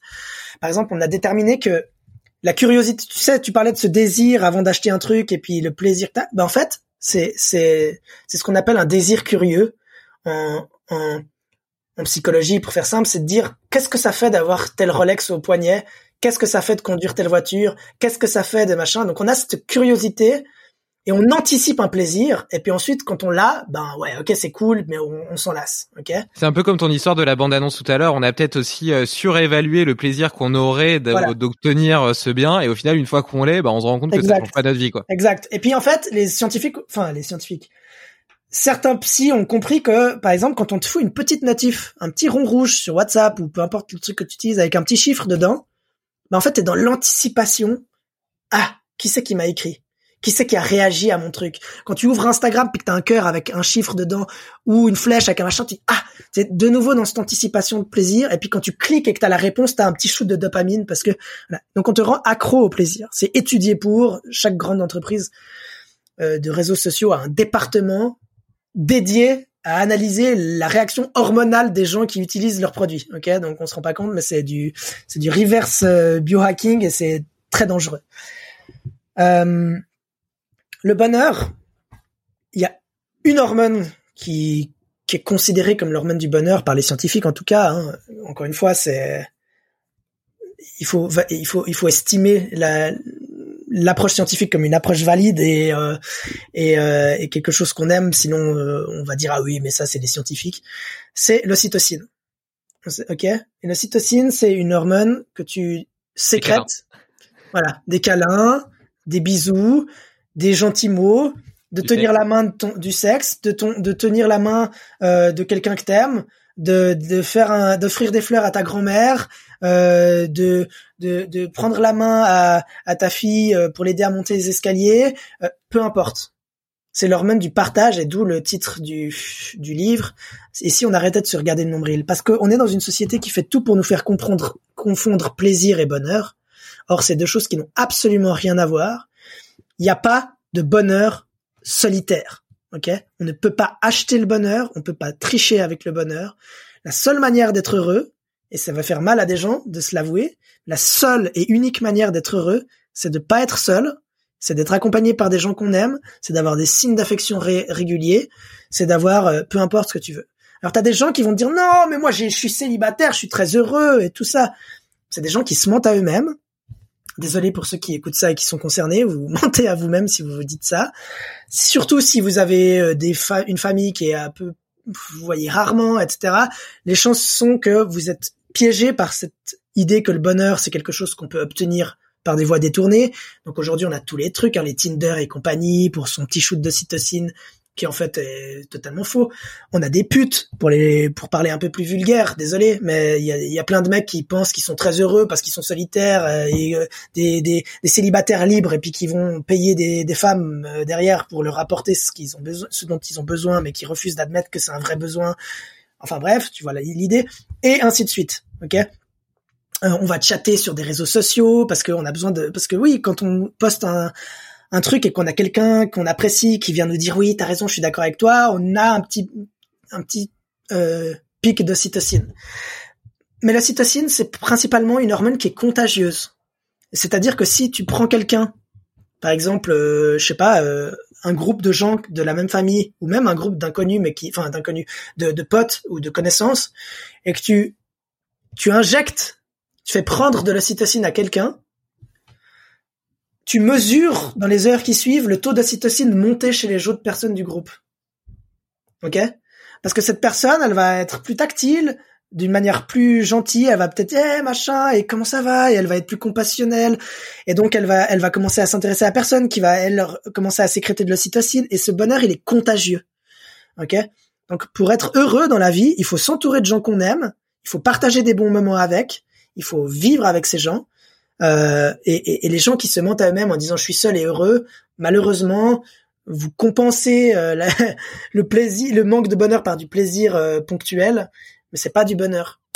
Et donc c'est un peu c'est un peu dur à dire ça en fait, parce qu'il y a beaucoup de gens qui sont malheureux parce qu'ils sont seuls et, et qui se mentent à eux-mêmes pour se dire non non mais c'est pas grave si je suis seul etc. ou qui se disent bah vaut mieux être seul que mal accompagné, bullshit, ok?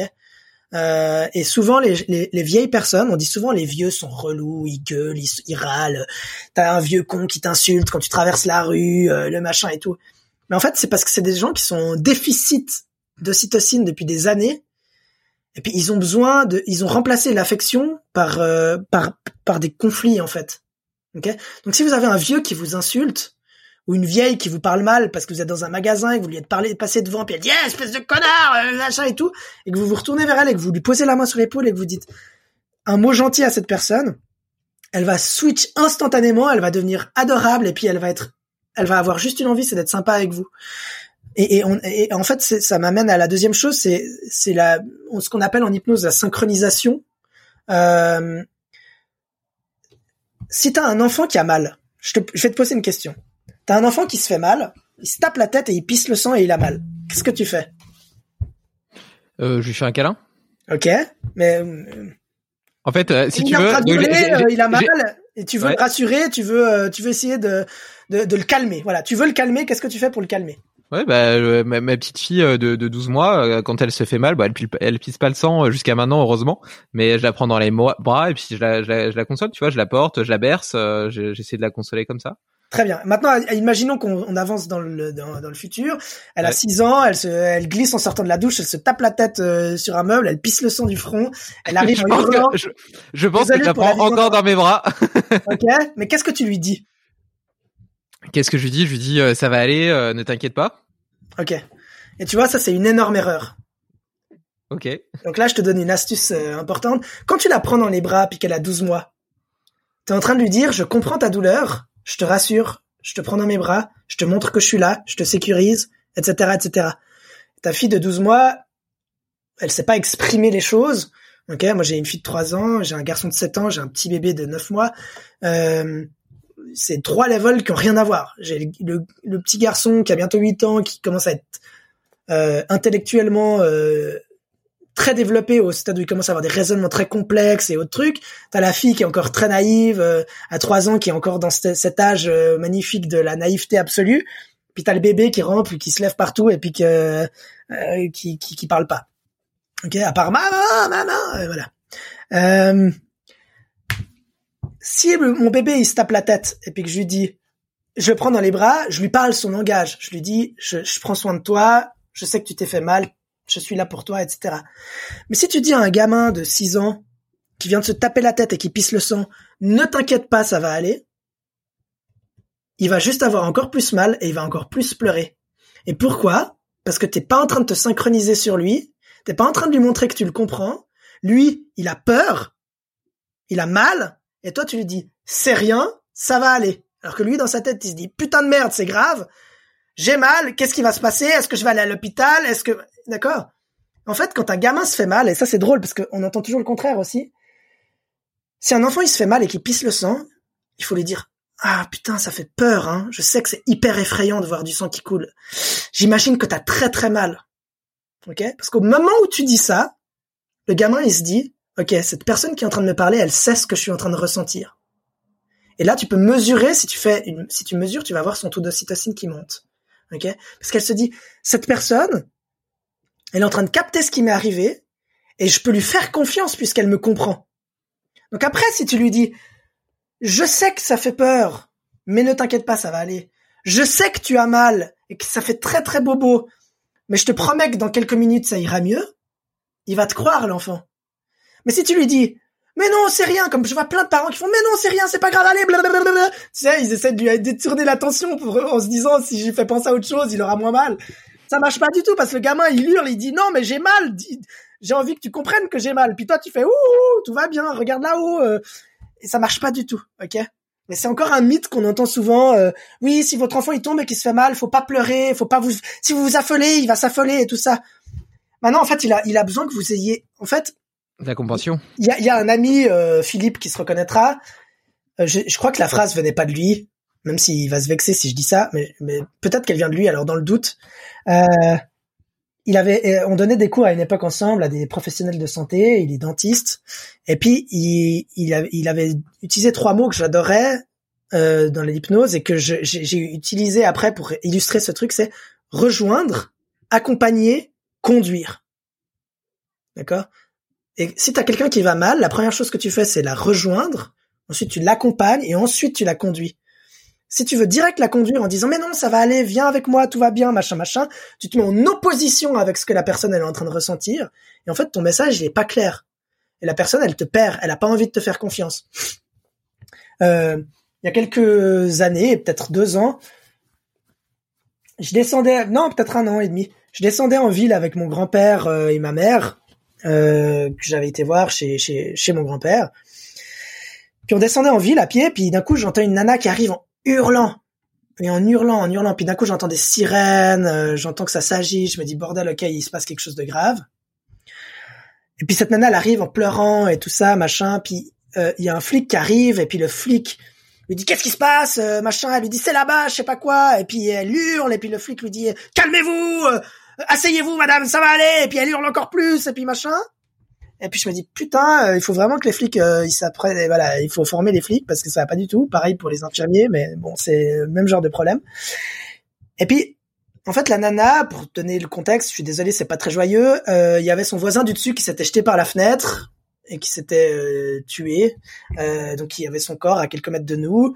Et forcément, elle était extrêmement choquée parce qu'en plus, elle le connaissait bien. C'était un vieux monsieur euh, qui s'est suicidé en fait. Et puis elle, elle était en train de manger sur son balcon. Puis elle a juste vu le mec euh, tomber. et puis écrasé en bas. Alors je suis désolé si c'est un peu hard, mais c'est juste pour donner un exemple d'un moment où tu peux pas juste dire à quelqu'un calmez-vous, ça va aller. Ok, c'est impossible dans un état comme ça que la personne elle t'entende. Elle est, elle est juste pas disponible pour que tu dises tout va bien, madame, asseyez-vous. Même, même si tu lui dis calmement, d'accord?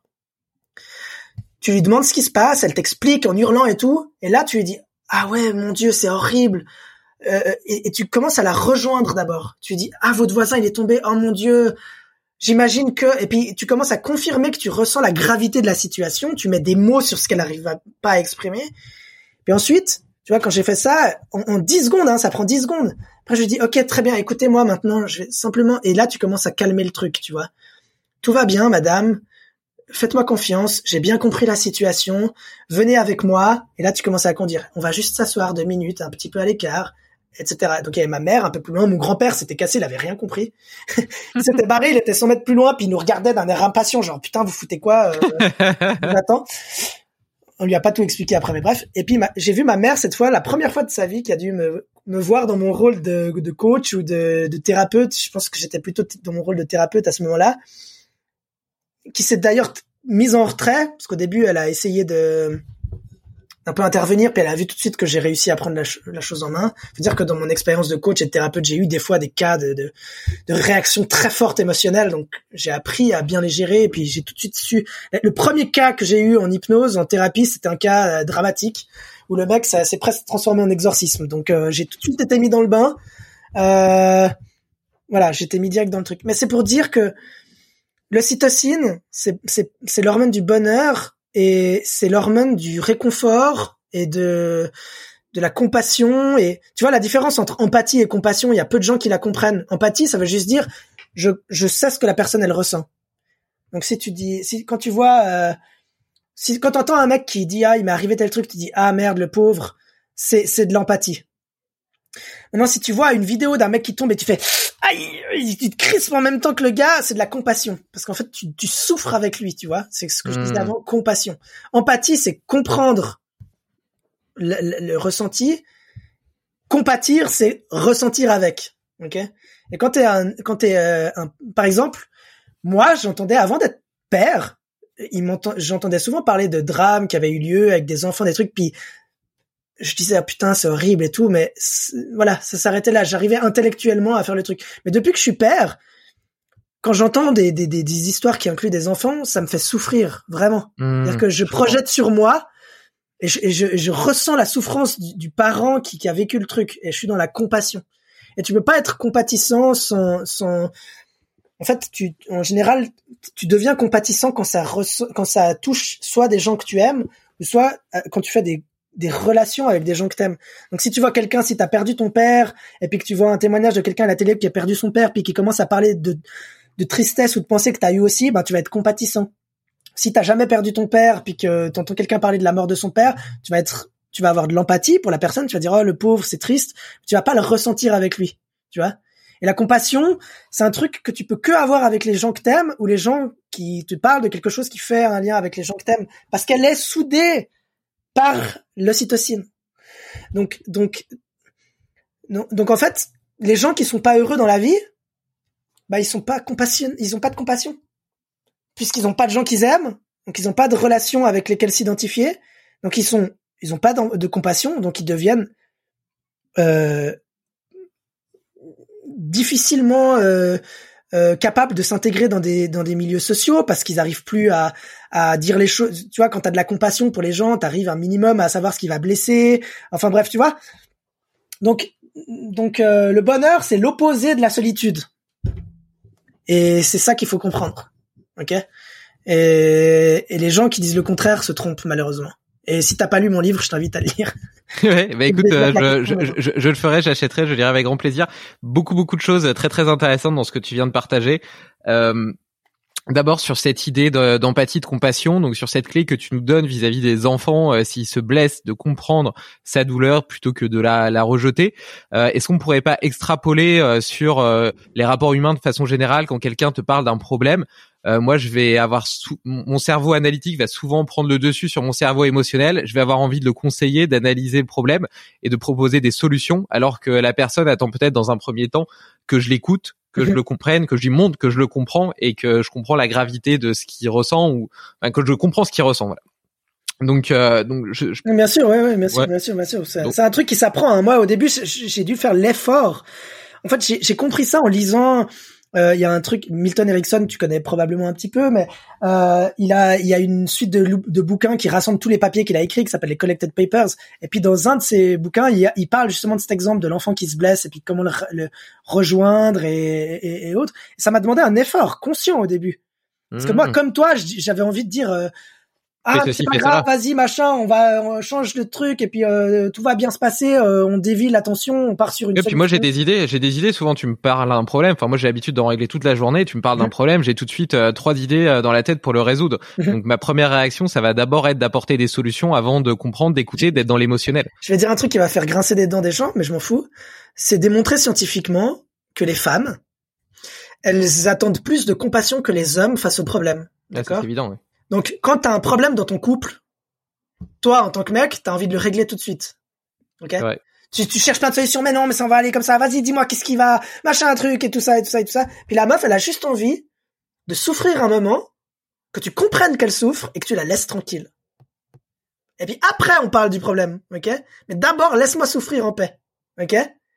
Et c'est et c'est c'est évident. Dans un couple, les mecs se font souvent taper dessus parce qu'ils essaient de régler les problèmes trop vite. Et les femmes, elles ont juste envie qu'on leur, on, on, on prenne le conscience qu'elles sont en train de souffrir, même si c'est peut-être de leur faute à ce moment-là. Ok? C'est des fois il y a des disputes qui sont de la faute d'une personne ou de l'autre. Mais si vous êtes un homme et que c'est pas de votre faute, je dis pas que attention c'est la faute des femmes. Avant qu'on déforme mes propos et qu'on me traite de sale misogyne, je dis juste si vous êtes dans un couple et que vous avez une femme qui a fait une faute et puis que vous lui reprochez la faute en disant on va trouver une solution machin mais fermez-la. Ok? Laissez-la souffrir un petit peu, même si vous avez, même si, même si vous avez raison et que vous, ou que vous pensez avoir raison et que vous pensez qu'elle a tort, laissez-la en paix. Laissez-la, ok? Cassez-vous. Laissez la tension redescendre. Souvent, ça va vachement aider. Parce que plus vous allez pousser, tu sais, c'est l'effet boomerang, plus tu, plus tu pousses quelqu'un qui, qui a pas envie, plus il se braque. Ok? Ok, euh, bah merci, merci pour cette clé. Et après sur le sur le secret du bonheur autour de l'ocytocine, etc. L'ocytocine c'est hyper intéressant euh, d'un point de vue d'ailleurs anthropologique, ça paraît assez logique puisque l'humain est un animal social. Euh, euh, et d'ailleurs, ouais, j'ai trouvé ça hyper intéressant ce que tu disais par rapport au fait que euh, toi, le fait de sécréter d'oxytocine va en faire sécréter chez les autres. Et ça m'a permis de comprendre. Euh, tu vois, je te disais qu'avec ce podcast, je faisais plein d'expériences. Et donc euh, récemment, j'ai participé à une retraite ayahuasca en Suisse. Euh, tu vois ce que c'est un peu l'ayahuasca Très bien, bien sûr, bien sûr. Mais j'ai plein de potes qui l'ont fait cette retraite. Et, euh, et du coup, et du coup, tu vois, au début, les gens me prenaient dans leurs bras, etc. Et moi, je trouvais ça un peu bizarre. Tu vois, je les connaissais pas. On est en plus en pleine période de Covid, c'est pas du tout habituel. donc j'étais mon, premier, ma première réaction, même si j'appréciais toute cette énergie. Euh, c'était me sentir un peu désarçonné, même peut-être un peu en rejet, tu vois. Et puis après, euh, dans, dans les deux jours qui suivaient, euh, toutes ces barrières-là sont tombées et je ressentais tout cet amour autour de moi, tout cet amour des autres et je le ressentais, tu vois, physiquement. Euh, et, euh, et du coup, moi aussi, j'avais envie de les prendre dans mes bras, etc. Même même sans avoir pris d'ayahuasca, tu vois. Et, euh, et donc c'est, à mon avis, tu viens d'apporter un petit peu une partie d'explication de ce que j'ai ressenti. Euh, le fait de ressentir leur amour, en fait, c'est tout simplement que mon taux d'oxytocine montait parce que eux étaient leur montait, etc. Et on se on s'auto-droguait les uns les autres par de l'amour, quoi.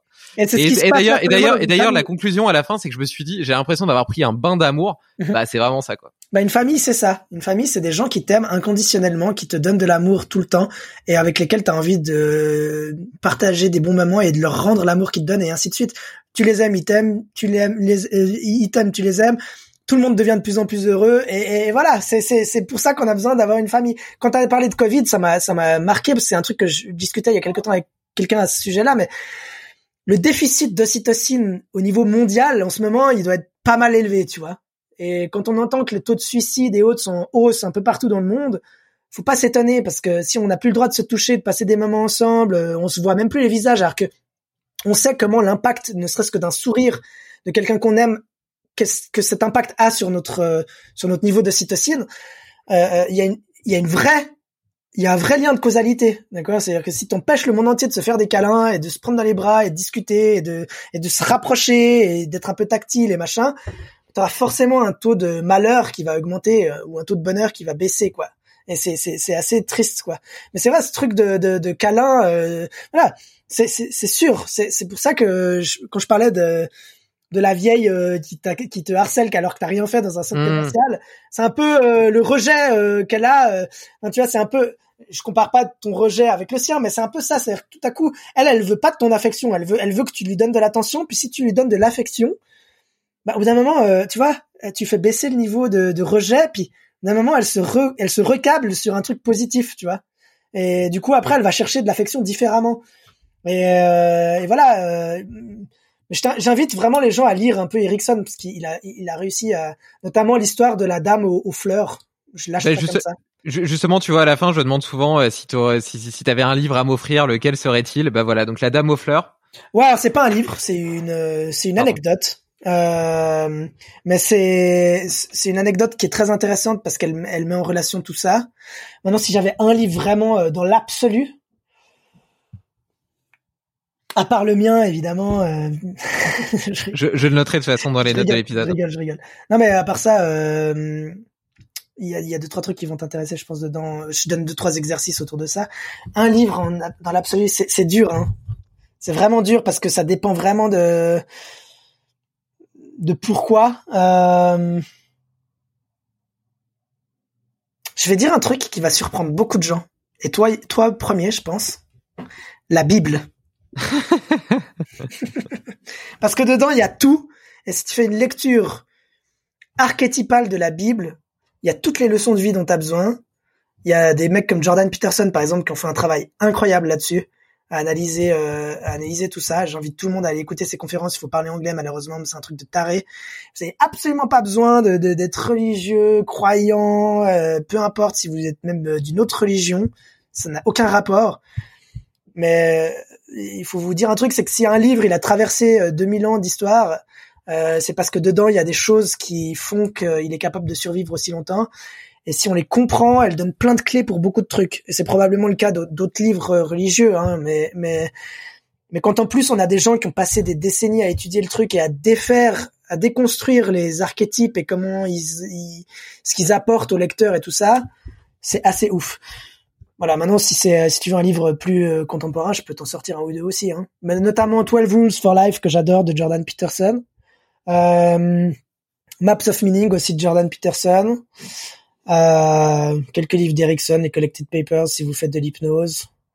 Euh, les, les, les, les Taleb que tu as cité avant, je, trouve que c'est ça permet d'avoir une bonne vision du truc.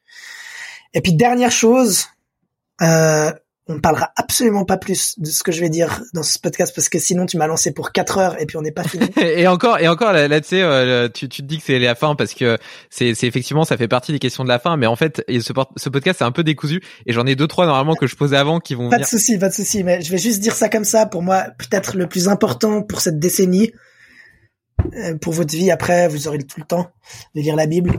C'est le standard Bitcoin de Saifeddin Amous. Voilà. ok, ça marche. Bah écoute, ça nous fait, ça me fait une belle bibliothèque. Euh, c'est bien parce que pour ceux qui en auront pas eu assez avec les, quelques 2h30 euh, qu'auront duré le podcast, euh, ils auront de quoi poursuivre la, leur réflexion avec toutes ces belles ressources que tu partages. Euh, du coup. Ouais, j'aime bien demander un petit peu à mes invités, justement, comme je te le disais, j'ai une j'ai une fille qui a un an. j'aime bien leur demander s'ils ont des conseils pour m'aider, soit dans dans ma paternité, soit pour l'aider elle à prendre le meilleur départ dans la vie possible. Euh, étant donné que ça fait déjà un moment qu'on parle, euh, je pense que je vais résumer les, les, deux conseils que tu as déjà donnés, qui est euh, de d'être dans, dans l'écoute, dans la compassion, dans le cerveau émotionnel quand ton enfant te fait part d'une douleur, d'une tristesse, parce que on a parlé de la douleur, mais ça peut être aussi un sentiment de rejet qu'elle aurait vécu à l'école ou, ou une mauvaise note, ou voilà, ça peut être n'importe quelle problématique de sa vie. Et la seconde qui est euh, de ne pas réprimer leur passion, même s'ils sont pas, même si elle n'est pas conforme à l'image que tu te fais de, de, de la perfection ou de ce que tu voudrais que ton enfant fasse. Donc le laisser euh, s'animer, s'enthousiasmer pour euh, pour des choses qui lui plaisent, même si ça correspond pas à ce que toi tu espérais pour son avenir. Est-ce mhm. que j'ai bien résumé les, les deux principaux conseils que tu offrirais aux parents? Très bien, je rajouterais un petit conseil qui va avec le deuxième, le renforcement positif, très très très important. Euh, tu peux détailler un peu? Bah, c'est-à-dire que menacer d'une sanction en cas de non-respect de quelque chose, ça vaudra jamais promettre une récompense en cas de respect de quelque chose, pour faire simple, ok?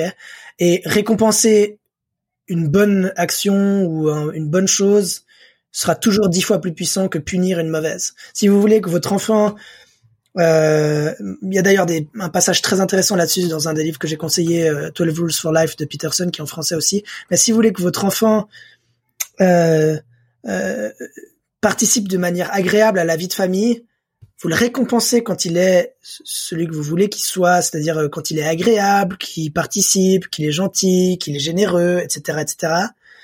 Et vous, vous, évitez de le punir quand il l'est pas, mais pourtant, mais par contre, vous le soustrayez à la vie de famille. Par exemple, si vous avez un enfant qui hurle, plutôt que de l'engueuler en lui disant arrête de hurler, tu m'énerves, vous le mettez dans sa chambre et vous lui dites tu peux hurler autant que tu veux, mais juste dans ta chambre. Ok? Et quand tu as fini d'hurler et quand tu te sentiras mieux, tu peux venir nous rejoindre et on t'accueillera avec euh, grand plaisir. Donc en fait, ce que vous faites, c'est qu'au lieu de punir l'hurlement, vous le laissez s'exprimer tranquille, vous, vous, voilà, vous, vous n'allez pas contre. Par contre, vous lui dites, je te récompenserai quand tu reviens de ta présence dans une forme acceptable. Donc, vous ne punissez pas la mauvaise action et vous renforcez la bonne. Donc, votre enfant, quand il sort de sa chambre et qu'il a fini d'hurler, il arrive avec un grand sourire en disant, voilà, j'ai fini d'hurler. Moi, c'est l'âge, ma fille, elle a l'âge où elle fait ça. C'est-à-dire, elle hurle, elle râle ou machin, je la mets dans sa chambre, je dis, hurle tout ce que tu veux, il y a aucun souci. Tu peux, alors des fois, elle va hurler de toutes ses forces pendant 30 secondes. Après, elle arrive avec le sourire. Puis je dis, ah, c'est bon. Puis elle dit oui. Puis elle est toute souriante. Je dis, très bien, super et tout. et surtout, ne parlez pas du hurlement. Plus besoin, elle a déjà compris que c'est passé à autre chose. Elle est devenue de nouveau une fille avec qui on a envie de passer un moment tranquille et généreuse et gentille et souriante et tout ce qu'on veut. Et elle a juste appris que quand tout va bien, elle se sent bien. Et quand elle a envie d'embêter ou, qu'elle elle arrache son jouet à son frère ou peu importe, ben, elle s'écarte. Qu'on la prive de cette ocytocine et comme c'est une drogue très puissante de l'amour et du bonheur, il n'y a pas de mal à ça parce que ça va renforcer ses liens quand elle va revenir. Et puis elle va se dire, OK, dans ma famille, j'ai envie d'être bien, j'ai envie d'aimer, j'ai envie de partager, j'ai envie d'être agréable. Et vous allez créer un climat extrêmement positif à la maison. Euh, et voilà, plutôt que de réprimer, encourager. Et puis ce qui est cool dans cette technique, c'est qu'en plus euh, tu l'encourages à extérioriser ses émotions plutôt qu'à les mettre en sourdine et à les garder à l'intérieur d'elle c'est qu'elle qu'elle la consume. Et puis surtout une fois adulte enfin moi en tout cas euh, j'ai l'impression d'avoir longtemps euh, mis mes émotions euh, sur sourdine. Je pense aussi que étant un homme tu faisais tout à l'heure un petit distinguo homme-femme de base je pense qu'on on est peut-être plus conditionné euh, à intérioriser nos émotions, mais euh, mais justement j'essaie d'apprendre aujourd'hui à, à, plus les extérioriser et je pense qu'il y a beaucoup de, de, bénéfices à en tirer. Donc, euh, et, et, ça ça vient ça vient de l'enfance et par des par le renforcement positif dont tu parles, outre l'avantage de la technique en elle-même, je trouve qu'elle permet justement d'éviter de brimer les mhm. émotions des enfants. Oui, parce que si tu veux, il y a un truc que je dis souvent, que j'explique, je, je, voulais écrire un livre là-dessus, mais j'ai jamais encore eu le temps, puis comme c'est pas une priorité absolue, ça se fera dans dix ans. mais euh, j'ai remarqué qu'il y a un cycle qui se, qui se fait tout le temps dans la société, euh, que je vais pas détailler parce qu'il est un peu long, mais en gros, il y a deux étapes qui vont toujours ensemble à travers plus d'étapes encore, mais je vais me focaliser sur ces deux, c'est qu'après la frustration, il y a toujours de la compensation. Donc quand tu quand tu quand tu fais un régime et puis que tu perds du poids, après tu bouffes trois fois plus de merde qu'avant parce que tu t'es privé. Et peu importe les moments dans ta vie où tu te frustres, tu vas compenser derrière. Euh, si on, tes parents t'interdisent euh, de sortir euh, jusqu'à tes 18 ans, bah, quand tu fais tes 18 ans, tu vas te bourrer la gueule et faire des, des soirées à l'extrême parce que tu vas compenser les, années que t'auras durant lesquelles tu as été frustré parce que tes potes ados pouvaient un peu sortir, faire des trucs et toi pas. Enfin bref, peu importe. Et avec les émotions, c'est la même chose. C'est-à-dire quand on est enfant, on est un inconscient sur pattes. Ta fille de 12 ans, elle n'a pas une conscience à proprement parler comme on l'entend toi et moi, d'accord? Elle, elle a c'est un seul être et la, la, la, la, frontière entre conscient et inconscient est totalement floue, ok? Donc c'est un inconscient sur pattes. D'ailleurs, on dit souvent, c'est assez drôle aux enfants, euh, mais t'es complètement inconscient, euh, hmm. ce qui est un peu révélateur. Et c'est c'est c'est parce qu'elle est proche de ses émotions, parce qu'en fait, ton cerveau, on va dire conscient, c'est ton cerveau qui, comme j'expliquais avant, qui est supraliminal, donc qui inclut toutes ces parties qui réfléchissent, qui pensent, qui qui travaillent ensemble. Mais ton cerveau inconscient, c'est le cerveau plus émotionnel, plus enfin plus réactif aux, émotions, aux stimuli et tout ça. Euh, et quand t'es petit, si t'as envie d'hurler, tu hurles. Si t'as envie de pleurer, tu pleures. Si t'as envie de dire des gros mots, tu les dis. Et puis tes parents te grondent en disant non, faut pas hurler, non, enfin, et ils répriment tes émotions. Et donc ils te disent, ton inconscient et toi, vous êtes séparés. Allez chacun de votre côté. Ok? Sauf que l'inconscient, il est pas seulement, euh, c'est pas seulement la partie de toi qui crie, qui pleure, qui hurle. C'est aussi la partie de toi qui est créative, qui fait des rêves, qui invente des trucs, qui imagine des trucs, qui trouve des solutions, qui est expressive, qui est sincère, qui est honnête, etc., etc. Ok? Et quand tu dis à ton gosse, arrête de hurler, euh, je sais pas quoi, au lieu de le mettre dans sa chambre et de le laisser hurler, t'es en train de lui dire, surtout, la partie de toi qui est inconsciente là, on n'en veut pas. Tais-toi, arrête-toi, et la partie de toi qui, qui, qui veut, qui est sympa, on la garde, donc la partie consciente. Mais si t'as un enfant qui pleure et qui hurle, et que tu lui dis arrête de hurler, bah il va hurler plus fort. Si tu lui dis, si tu te mets à sa hauteur et que tu lui parles gentiment et que tu dis qu'est-ce qui se passe, explique-moi ce qui va pas, etc., il va tout de suite se calmer et puis commencer à te parler beaucoup plus calmement. donc mhm. quand tu vas dans la confrontation, tu fais de l'éloignement, tu dis à la personne ne sois plus toi-même, cette partie inconsciente de toi jette-la, etc. Puis on se retrouve avec des gens. Moi j'ai eu, j'ai pendant des années en hypnothérapie, j'ai accompagné des gens qui me disaient ça fait des années que j'ai l'impression de plus être moi-même. Ou je suis resté des années avec telle personne alors que je savais que c'était pas la bonne, mais je me suis mis de côté, mais j'ai pas écouté mes émotions et ainsi de suite. Parce qu'en fait, c'est des gens à qui on a appris tout de suite depuis l'enfance à, s'éloigner de leurs émotions et à s'éloigner de leurs ressentis. Donc surtout, surtout, surtout, respecter l'émotionnel, respecter le cet, inconscient euh, important. Et, il faut que quand les enfants grandissent, quand ils passent de 12 mois à 3 ans, à 6, etc., on, on mette l'accent sur cette sur l'importance de cette collaboration entre conscient et inconscient et, pas sur cette idée qu'on doit réprimer ses émotions, plus dire de gros mots, plus faire ci, plus faire ça, etc. On peut toujours rediriger plutôt que d'aller contre et de mettre des barrières. C'est très important. Super. Bah écoute, euh, merci euh, pour pour tous ces gemmes de sagesse que je vais m'empresser euh, d'appliquer. Enfin, quand, quand, ma fille commencera commencera à parler, ce qui ne saurait tarder.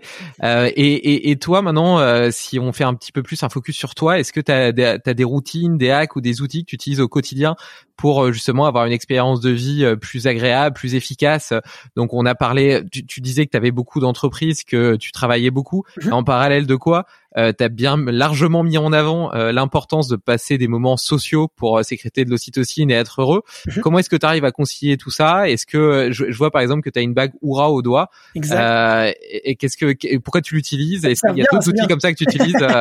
Tu peux nous faire un petit un petit un petit check-in de, de, tes de tes différents outils? Ouais, alors l'Oura Bon j'avais la version 2 là, je viens de commander la dernière, j'aime mieux parce que l'autre était toute rayée, celle-là elle se raye pas trop, j'ai l'impression. Mais c'est très important pour moi de traquer un peu mes on va dire mes mes signes biologiques pour faire très large. Euh, je pense que c'est bien pour euh, pour savoir où on en est en termes de sommeil et tout. Moi, je remarque que quand j'ai un déficit de sommeil trop important et j'ai tendance à, à, en accumuler des déficits de sommeil parce que étant passionné, j'ai tendance à trop vouloir travailler.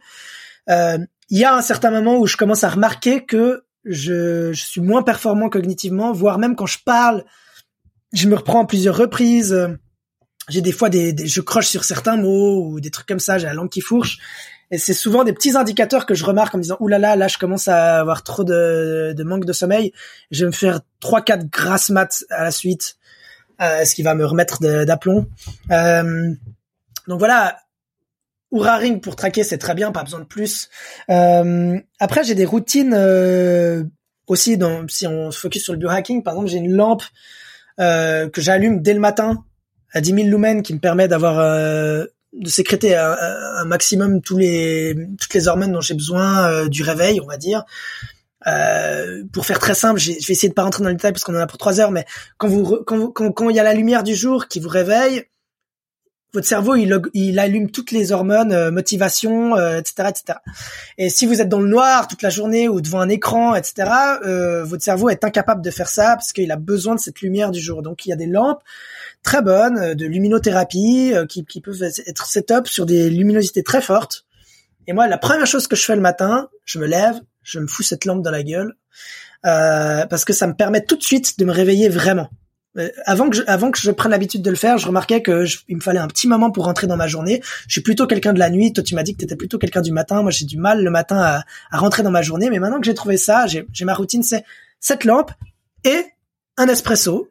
Euh, j'ai été anti-caféine pendant très longtemps et en fait je me suis tapé toute la littérature scientifique sur le truc et, ça m'a totalement changé mon opinion. C'est bon pour le cœur, ça augmente la durée de vie moyenne, ça augmente les facultés cognitives, c'est bon pour le système nerveux, c'est bon pour les reins, c'est bon pour plein de trucs. Euh, simplement ça rend un petit peu accro. Donc moi j'ai une routine, c'est un verre de café par jour max et je la prends avec de la L-théanine, qui est en fait une substance qui est présente dans euh, le thé naturellement et qui vient inhiber le côté nerveux de, la caféine et qui du coup qui nous procure plutôt un boost cognitif qu'un boost un boost nerveux. Donc c'est vrai que quand on boit du café, on a tendance à être plus nerveux, plus irritable et tout ça. La théanine vient empêcher ça. En général, faut faut prendre le, le double de dosage de, de L-théanine par rapport à la caféine. Donc si vous prenez un grand café avec 100 mg de caféine, à peu près 200 mg de L-théanine, ça va très bien. Après, j'ai plein de types de compléments alimentaires que je prends, euh, méga très important, vitamine D très important surtout l'hiver, euh, plein de trucs comme ça. Je vais pas rentrer dans les détails, mais je, pense que c'est important d'aller faire un bilan sanguin, de voir où c'est que vous êtes en dessous dans les vitamines, parce que vous vous rendez pas compte de l'importance que ça a. Probiotiques, tellement important. Genre pour moi, si je vais conseiller un truc à prendre, ce serait les probiotiques, parce que vous avez des millions et des millions de neurones dans vos intestins. C'est, on l'appelle vraiment le deuxième cerveau pour pas pour euh, des bêtises. Tous les ans, tous les ans qui passent, on se rend compte de l'importance de vos intestins, de votre digestion et tout ça. Euh, et il existe que très peu. Il y a franchement, de nouveau, il y a très très peu de probiotiques qui ont fait leurs preuves. tu me permets de faire de la pub pour une marque en particulier ou bien? Euh, Vas-y, vas-y, vas-y. je, la, mettrai de toute façon dans les ressources. Il y a une marque. Euh, à la base, il y avait une marque qui s'appelait VSL3 qui a été rachetée par un escroc, donc qui est maintenant est totalement euh, fake, faut pas plus l'acheter, qui est devenu Visbiome aux États-Unis et dans plein de pays, euh, et Vivomix en Europe. Donc euh, c'est des sachets en poudre, 450 milliards de souches bactériennes par sachet. Vous diluez ça dans un yogourt, un yaourt comme vous dites en France, une fois par semaine. Vous mélangez ça, vous mangez ça. Vous aurez plus d'énergie, vous vous sentirez mieux reposé, vous, vous assimilerez mieux les nutriments. Euh, je vous jure, ça change la vie. Euh, si vous avez fait des cures d'antibiotiques dans les années précédentes, vous avez probablement défoncé votre flore intestinale, vous avez même pas remarqué, donc n'hésitez pas à faire une cure euh, de 5 sachets à la suite, enfin je veux dire un par jour pendant 5 jours avant d'en faire un par semaine. Faut savoir un truc, c'est que j'ai beaucoup étudié la nutrition aussi, donc je dis dis pas les choses un peu comme ça par hasard. J'ai un papier euh, professionnel de nutrition. Euh, donc ça c'est extrêmement important comme hack. Quoi d'autre? Lumière anti-lumière bleue, là, par exemple, tu vois, c'est 18 heures, donc à partir de, enfin, bientôt. Donc là, je suis un peu dans le noir, mais j'ai deux lunettes. J'ai les miennes aussi. Voilà. j'ai deux lunettes. J'en ai une un peu comme toi, euh, un peu plus claire, qui, que je mets de 18 à 22 heures. Euh, puis après, j'en ai d'autres qui sont vraiment orange, orange à partir de 22 heures jusqu'au coucher. Extrêmement important aussi. Et puis, je prends de la mélatonine avant d'aller dormir pour avoir un sommeil réparateur. Très important aussi. Euh, à part ça, euh, j'essaie de réfléchir comme ça sur le tas. Hein. Euh, je vais dire un truc qui est un petit peu controversé, enfin controversé pas, mais euh, controversif plutôt. je Je, déconseille ça aux gens qui ont des tendances à être accro vite à des trucs, mais c'est extrêmement intéressant. J'ai beaucoup étudié la biochimie cérébrale et les effets de différentes substances et sur le cerveau, notamment les drogues. Tu as parlé d'ayahuasca avant, j'ai beaucoup étudié l'ayahuasca, la DMT et tout ça. Euh, il y a un hack que j'aime bien, que j'ai recommandé à pas mal de potes entrepreneurs qui m'ont tous fait un bon feedback dessus, et à plein de clients qui m'ont tous fait un bon feedback dessus. Si vous ne fumez pas, donc ça marche pas si vous êtes fumeur, désolé. Si vous ne fumez pas, vous pouvez prendre un spray en dosette Nicorette par exemple, à la nicotine. Et quand vous avez un entretien d'embauche, un call important, une interview, un truc où vous devez être focus, un petit spray dans la gueule, une fois par semaine maximum, pas plus, pour pas créer d'addiction. Une fois par semaine maximum, euh, je crois que c'est 2 mg le, spray ou 1 mg, je sais plus, un truc du genre. Euh, Donc c'est des sprays de nicotine. Spray de nicotine pure. Euh, l'effet sur le cerveau, vous allez le sentir direct, surtout si vous n'êtes pas fumeur, vous allez avoir la tête qui chauffe un peu et vous allez sentir que vous êtes beaucoup plus focus pendant les 20-30 minutes qui suivent. voilà, c'est un petit hack que je conseille régulièrement, c'est un petit biohack Maintenant, de nouveau, si vous êtes fumeur, vous avez un taux de tolérance qui est beaucoup trop élevé, donc ça va pas vous faire de différence, mais vous le savez déjà, vous allez vous fumer des clopes avant l'entretien, donc c'est pas grave. mais si vous êtes non fumeur, c'est, voilà. Encore une fois, je décourage pour ceux qui ont tendance à être facilement accro à des trucs, mais euh, si, sinon, si, voilà, n'hésitez pas à tester des trucs à la menthe, check un petit spray. Voilà, je crois que je crois que j'ai un peu tout dit. Après, euh, transpirer euh, le plus possible une fois par jour, au moins. Voilà, donc euh, même si c'est cinq minutes, faites un truc intensif, allez bouffer un peu de l'énergie, faites marcher votre euh, votre cœur. Euh, voilà, si vous suez pas une fois par jour, c'est que vous n'êtes pas assez actif. Donc marchez, sautez, courez, faites des squats, faites ce que vous voulez, mais une fois par jour transpirez. Il y a des millions d'études qui montrent que ça marche et que ça augmente votre durée de vie et que l'effet il est d'autant plus bénéfique si c'est régulier et intensif voilà, je sais pas si j'ai un peu fait le tour. Je suis désolé, hein, j'essaie d'un peu d'aligner des trucs, j'essaie de réfléchir. Euh... Non, je crois que j'ai fait le tour du principal. Y a rien. Non, carrément, c'est super intéressant. Bah, de toute façon, tous les auditeurs, je pense, sont des euh, sont sont, sont des gars du mouvement qui aiment qui aiment bouger un petit peu, etc. Au minimum, euh, euh, donc euh, donc euh, il y a déjà eu pas mal de podcasts sur le sujet et c'est quelque chose que je promeux beaucoup. Donc donc à mon avis c'est assez bien compris. Après dans les dans les autres hacks que tu as partagés, il y en a plusieurs que je partage. La bague Oura que j'utilise aussi, qui m'a permis notamment de qualifier plusieurs expériences que j'ai faites sur mes habitudes de vie, mes routines, mhm. notamment sur leur impact sur mon sommeil. et que je trouve effectivement efficace aussi pour calculer ma, ma récupération, notamment avec la, variabilité, la, la variation de la variabilité de ma fréquence cardiaque, qui est un bon indicateur quand même de, de ton niveau de forme du jour et de voir si euh, c'est toujours intéressant, je trouve, d'avoir euh, d'écouter son ressenti, mais c'est je trouve bien de le mmh. confronter aussi à des données un petit peu plus euh, objectives. Ensuite, sur les probiotiques, très bien aussi. moi, je, je, je, prends aussi, je fais aussi du kéfir, c'est assez facile à faire à la maison, c'est des bons probiotiques, c'est une bonne boisson et c'est assez simple à faire. Et vous pouvez en avoir gratuitement dans n'importe quel magasin bio. Ils vous donnent quelques graines, après ça se reproduit non-stop. Et s'il y a des auditeurs près de Montpellier, j'en donne avec grand plaisir parce que je suis obligé d'en jeter régulièrement, ça se reproduit à une vitesse folle. Euh, ensuite, euh, ouais, la lumière de luminothérapie, j'en ai une sur mon bureau aussi. Euh, du coup, je le fais peut-être deux trois heures après mon réveil, puisque le matin, comme je te le disais, je fais ma routine, mon sport et ma routine de mobilité. D'ailleurs, je la fais devant de la lumière rouge pour le coup. Okay. Et ça, je trouve que, tu vois, tu me disais le matin, j'ai du mal à me mettre dedans, j'ai du mal à m'énergiser. Et moi, ma routine de mobilité devant la lumière rouge, c'est vraiment le truc qui me fait passer du moment sommeil au moment actif. Mhm. Déjà, le fait de mobiliser chacune de mes articulations, ça réveille mon corps, ça me permet de un peu rétablir cette euh, connexion cerveau-muscle mhm. et de faire un petit peu de mouvement malgré tout doux, tu vois. Et, euh, et la lumière rouge m'apporte euh, de, de, la chaleur et puis de la lumière quand même malgré tout, tu vois, qui, qui peut un peu se rapprocher au spectre du soleil du matin quand il se lève. Du coup, ça, ça participe pas mal à me donner de l'énergie pour pour le début de ma journée. Puis après, au bureau, j'ai ma, ma petite lampe de luminothérapie que j'utilise que en hiver mhm. euh, et que je laisse allumer euh, jusque de, de 8h30 à, à 11h à peu près à côté de mon ordinateur. Donc je suis pas, je reste pas comme un con juste devant, tu vois. Je laisse allumer, je travaille en parallèle. Ouais, pareil. Et, euh, et après, t'as parlé de la mélatonine. Euh, jamais testé, j'avoue. Euh, donc ouais, t'as as vraiment. Si t'as une Oura Ring, tu vas le mesurer direct. Hein, pas ah ouais, ben je vais tester, je vais tester, je vais Alors, tester. Moi, je te recommande.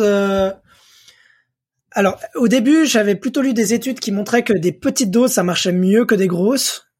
J'ai testé un petit peu plein de trucs. Maintenant, je prends, je varie, ça dépend les périodes. Euh, en hiver, j'ai plutôt tendance à, prendre, à vouloir euh, fixer mes cycles. Euh, donc, je prends des plus grosses doses, 10 mg, une heure avant d'aller dormir, trois quarts d'heure, à peu près une heure, ça dépend.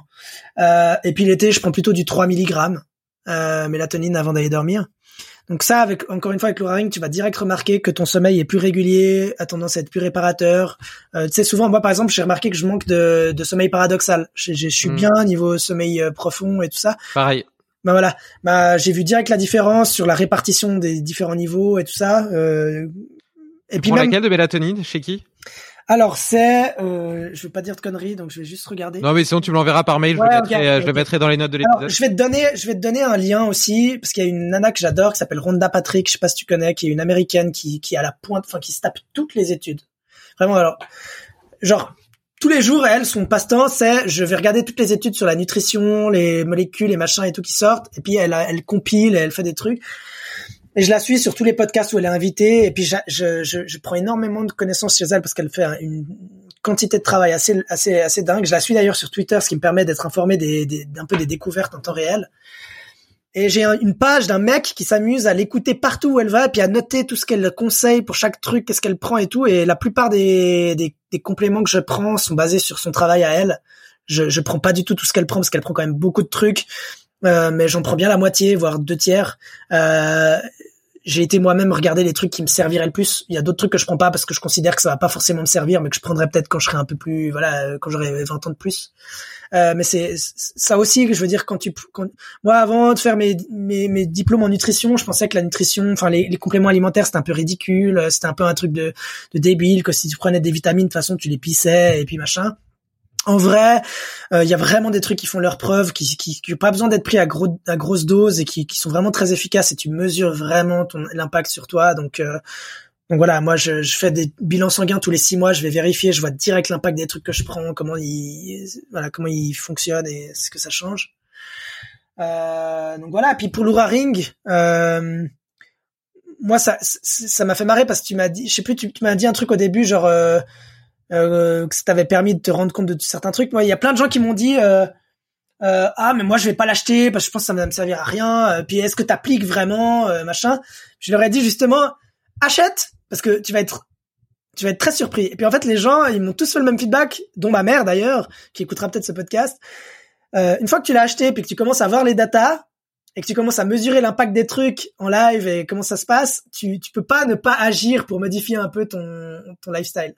Oui, c'est ça. Moi, ça s'est même fait dans l'autre sens. En fait, si tu veux, comme je te le disais, je suis un peu un expérimentateur. J'aime bien, euh, j'aime bien essayer de comprendre comment est-ce que je peux optimiser mon potentiel. Mhm. Et euh, et j'avais pas vraiment un. Tu vois, je trouve que le, le, sommeil, c'est un feedback qui est difficile à mesurer d'un point de vue rationnel euh, soi-même. Et ce que tu mesures pas, c'est difficile de le de, de l'optimiser. Mhm. Donc euh, donc savoir si telle routine, telle habitude, le fait de faire de la méditation ou le fait de prendre tel complément ou le fait de faire ceci mhm. impactait positivement ou pas mon sommeil ou si c'était juste un effet entre guillemets placebo ou la chance de cette nuit-là qui était particulièrement meilleure parce que euh, il y a un tas d'autres facteurs externes qui sont difficiles à mesurer et à prendre en compte.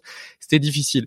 Tandis qu'avec Oura, étant donné qu'elle le mesure toutes les nuits, ça te permet mmh. d'avoir un faisceau de data qui est quand même assez impressionnant et qui permet de confirmer justement une hypothèse euh, donc tu commences par émettre une hypothèse, tu testes quelque chose, tu as l'impression d'avoir mieux dormi, ok, ça c'est ton ressenti, tu émets ton hypothèse. Après, si pendant trois mois tu te rends compte que ton score de sommeil il est majoritairement meilleur ou que ton sommeil profond ou ton sommeil paradoxal il est majoritairement meilleur bah, et que c'est directement corrélé à cette habitude-là et que quand tu l'arrêtes, et eh ben tu retrouves euh, tes scores d'avant, bah là il y a, y a, plus trop de doute sur le fait que c'est une bonne habitude pour toi. Clair. Sur, surtout le menu trends qui est très intéressant parce que tu vois, tu peux lier à, à un moment dans le temps quand tu as une trends qui commence à changer.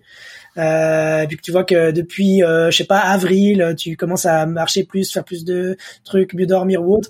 C'est, c'est vraiment assez fou, quoi. Moi, je, je mm. pourrais pas, je pourrais honnêtement pas m'en passer parce que, euh, ouais, moi aussi, je suis comme toi. Hein. J'ai d'abord commencé par expérimenter des trucs et puis après, je me suis dit que c'était important de mesurer. Je disais surtout ça pour les gens qui auraient une objection en se disant, ouais, mais je vois pas ce que ça va m'apporter parce que j'en ai eu plusieurs qui m'ont dit ça bah en fait ça va vous apporter plein de trucs. Faites-moi confiance, tous les gens qui m'ont dit ça, en fait une fois qu'ils commencent à, mesurer les trucs, ils ont envie de tester même ça gamifie un peu ta vie parce que tu te dis ah ouais je vais essayer d'aller dormir euh, une heure avant pour voir si mon sommeil est mieux et puis machin et tout. Et en fait c'est par défaut tu te sens un peu obligé d'optimiser puis c'est tellement tu l'oublies tellement en plus ça se charge une fois de temps en temps euh, que tu ouais c'est je trouve que c'est vraiment un excellent produit. Moi s'il y a un truc que je recommande c'est vraiment ça ouais. Yes. Ok, cool. Bah écoute, euh, il me reste, il me reste deux petites questions et puis on va clôturer. Ça fait deux heures et demie. Euh, la, la, première, c'est euh, est-ce que tu as, trois rêves que tu pourrais nous citer, que tu aimerais réaliser, trois rêves ou expériences que tu voudrais réaliser prochainement ou même de, dans un avenir plus lointain, même si je sais que t'es pas un adepte de la planification?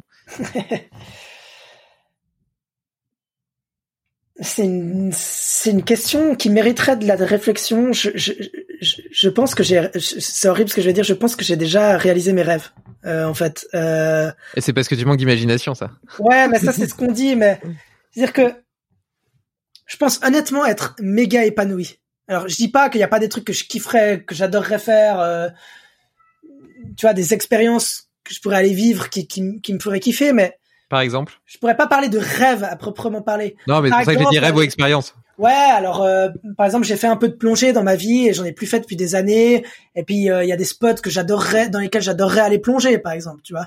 Euh, j'adorerais un truc que j'adore. Je suis absolument fan d'astrophysique depuis des années et de, de mécanique quantique, mais on va pas la version New Age développement personnel du truc, la vraie, disons. Euh, et j'adorerais euh, aller dans l'espace, par exemple. C'est un truc qui me ferait extrêmement kiffer. Et je me réjouis. J'avais l'air assez calé, effectivement, sur le départ des fusées euh, dans l'espace. Je me disais bien que tu devais avoir une certaine affinité pour le sujet. ouais, c'est vrai, c'est drôle j'ai pris cet exemple. Voilà, mais donc par exemple, j'adorerais aller euh, dans l'espace ou même sur la lune, bien sûr. Mais tu vois, c'est des rêves fous, utopiques que je pourrais pas probablement atteindre un jour. Quoique aller dans l'espace, j'ai bon espoir. je pense que dans 20 ans, on y, on ira tout, on ira tous assez facilement. Euh, et puis quoi d'autre? Une dernière expérience. Tu m'en as donné, tu m'en as demandé trois, c'est ça? Euh...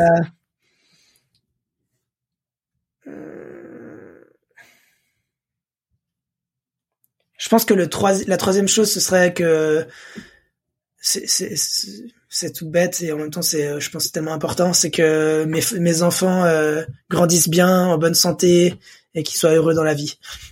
Ce serait peut-être le plus grand de tous. Ouais, j'imagine. En tant que en tant que père, euh, je pense que et puis je pense que d'ailleurs euh, tous les pères, toutes les mères, tous les parents qui nous écoutent euh, ont à mon partage partage ce rêve commun. Ouais, parce qu'il y a rien de il y a rien de plus terrorisant que l'idée que qu'il arrive du mal à tes enfants, je pense quand ouais. parent. Ouais, et du coup euh, voilà. Et il y aurait un prochain invité que tu aimerais me recommander pour ce podcast sur l'exploration du potentiel humain? Francophone donc hein. Euh, oui. J'aurais envie de dire Mike Horn, mais est-ce que tu arrives à le choper euh, Ça fait un peu. Bah écoute, euh, non non, il fait partie, il fait partie de ma liste euh, de target. C'est clair que c'est clair que moi c'est quelqu'un qui m'a beaucoup inspiré. Et ouais, moi aussi c'est quelqu'un qui m'a pas mal. J'ai beaucoup adoré les moments que j'ai passés avec lui. Il a, il a des belles leçons. Euh, mais comme ça. Euh, euh, honnêtement, je, je saurais pas te dire. Non mais euh, écoute, euh, la, la réponse j'ai tellement, j'ai tellement de modèles, euh, voilà, j'ai tellement de modèles, mais en général ils sont plutôt dans le monde anglo-saxon. par exemple Wim Hof que, que j'adore, qui est, je sais pas si tu l'as rencontré en vrai. Non, j'ai jamais rencontré, mais je connais, j'ai, j'ai lu, j'ai lu son bouquin et puis j'ai fait un truc avec Icebind. Recommandation à tous les gens qui écoutent ce podcast, si vous avez l'occasion d'aller faire un séminaire ou ou un week-end ou peu importe avec Wim Hof, allez-y. C'est le mec de tous les gens un peu connu, avec qui j'ai travaillé ou que j'ai rencontré ou peu importe, c'est le mec avec lequel j'ai le plus kiffé passer du temps. C'est un gars, il est incroyable. je, je peux même pas vous décrire à quel point ce mec il est incroyable. Donc faites-moi confiance. Si un jour il est pas loin de chez vous, moi j'étais allé le voir la première fois à Barcelone. C'est un mec, il vous il vous parle comme s'il vous connaissait depuis que vous étiez enfant. Il voit à travers vous, mais de la bonne manière. C'est-à-dire qu'il voit, vous aime. Ça, vous pouvez voir dans ses yeux qu'il vous aime avant même que vous lui adressiez la parole.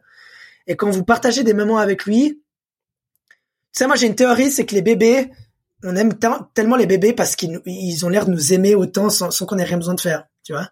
Euh, et en fait, c'est hyper, euh, c'est hyper, euh, bah, ça peut que te remplir d'amour un bébé parce qu'il t'aime tellement alors que t'as rien fait pour mériter son amour, tu vois. Euh, ben Wim Hof, j'ai un peu senti la même chose avec lui. Il est tellement aimant avec les gens, il a un, un cœur mais énorme.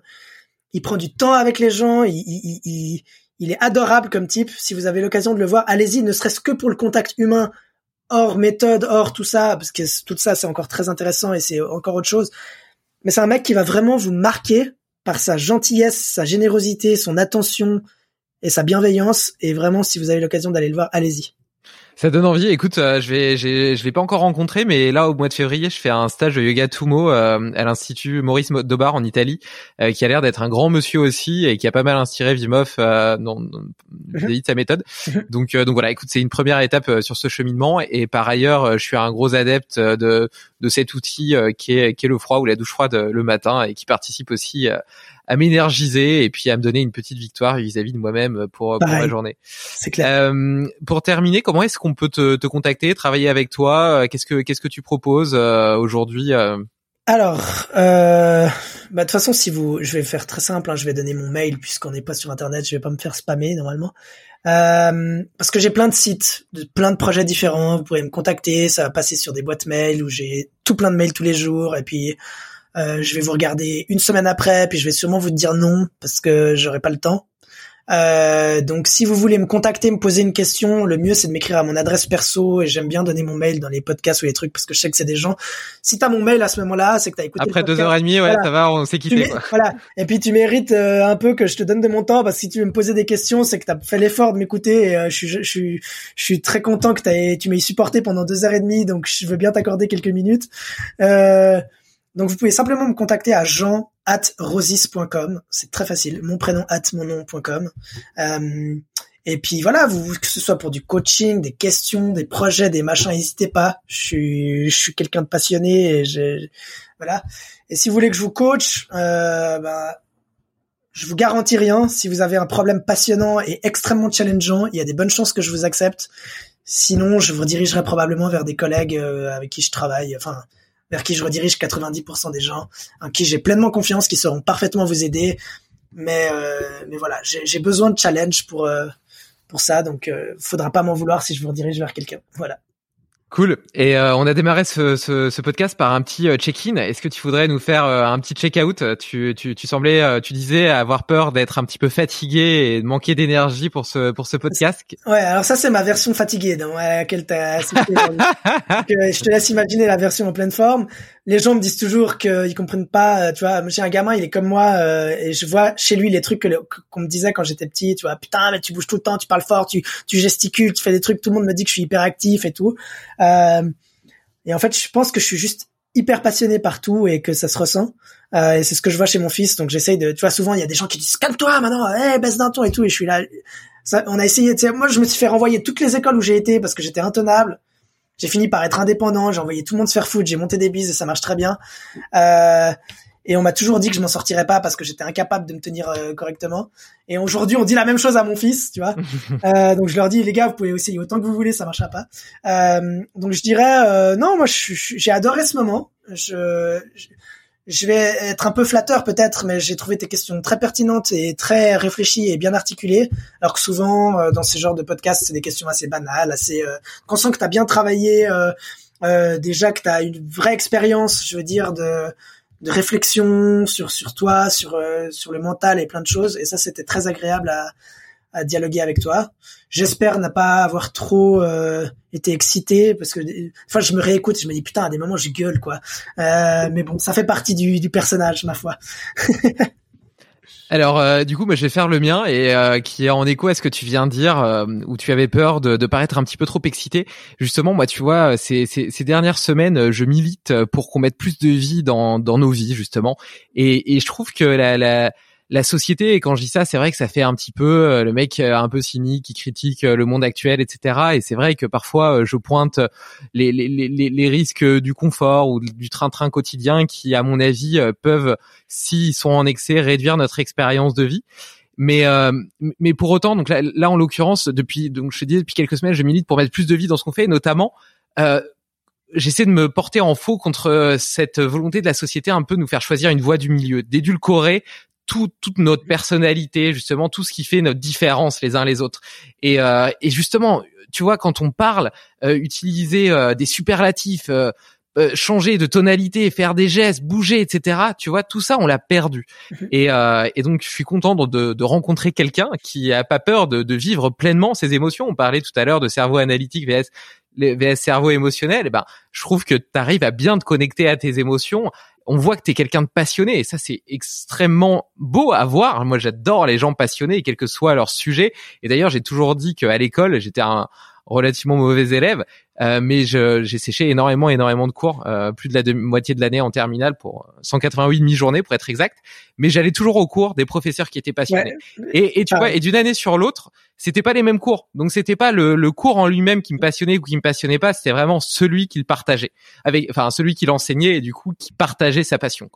Et, euh, et donc moi j'adore parler avec des gens passionnés. Et donc au contraire, ne n'aie pas peur de prendre de la place, n'aie pas peur de d'être plus haut, de prendre plus de couleurs, d'être euh, plus rayonnant euh, que, que, que ce que la moyenne a l'habitude d'être, parce que euh, bah, je trouve que on devrait tous essayer de de rallumer cette petite flamme qu'on a au, fond de nous et qui nous donne envie de vivre avec intensité. Tu vois, le mot mmh. intensité, c'est vraiment mon mot pour 2022 euh, et ce que j'essaie de transmettre aussi par ces podcasts.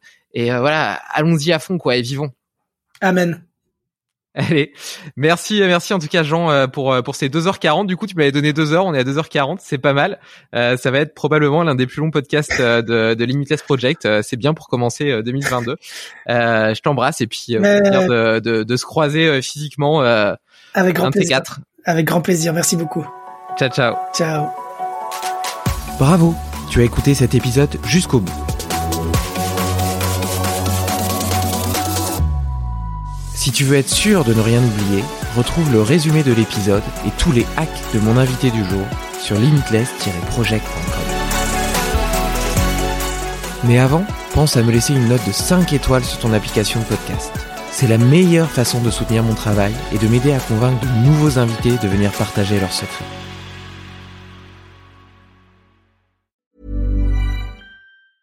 As a person with a very deep voice, I'm hired all the time for advertising campaigns. But a deep voice doesn't sell B2B, and advertising on the wrong platform doesn't sell B2B either. That's why if you're a B2B marketer, you should use LinkedIn ads. LinkedIn has the targeting capabilities to help you reach the world's largest professional audience. That's right, over 70 million decision makers all in one place. All the big wigs, then medium wigs, also small wigs who are on the path to becoming big wigs. Okay, that's enough about Wix. LinkedIn ads allows you to focus on getting your B2B message to the right people. So, does that mean you should use ads on LinkedIn instead of hiring me, the man with the deepest voice in the world? Yes. Yes, it does. Get started today and see why LinkedIn is the place to be to be. We'll even give you a $100 credit on your next campaign. Go to linkedin.com slash results to claim your credit. That's linkedin.com slash results. Terms and conditions apply. Tired of ads barging into your favorite news podcasts? Good news. Ad-free listening on Amazon Music is included with your Prime membership. Just head to amazon.com slash ad-free news podcasts to catch up on the latest episodes without the ads. Enjoy thousands of ACAST shows ad-free for Prime subscribers. Some shows may have ads.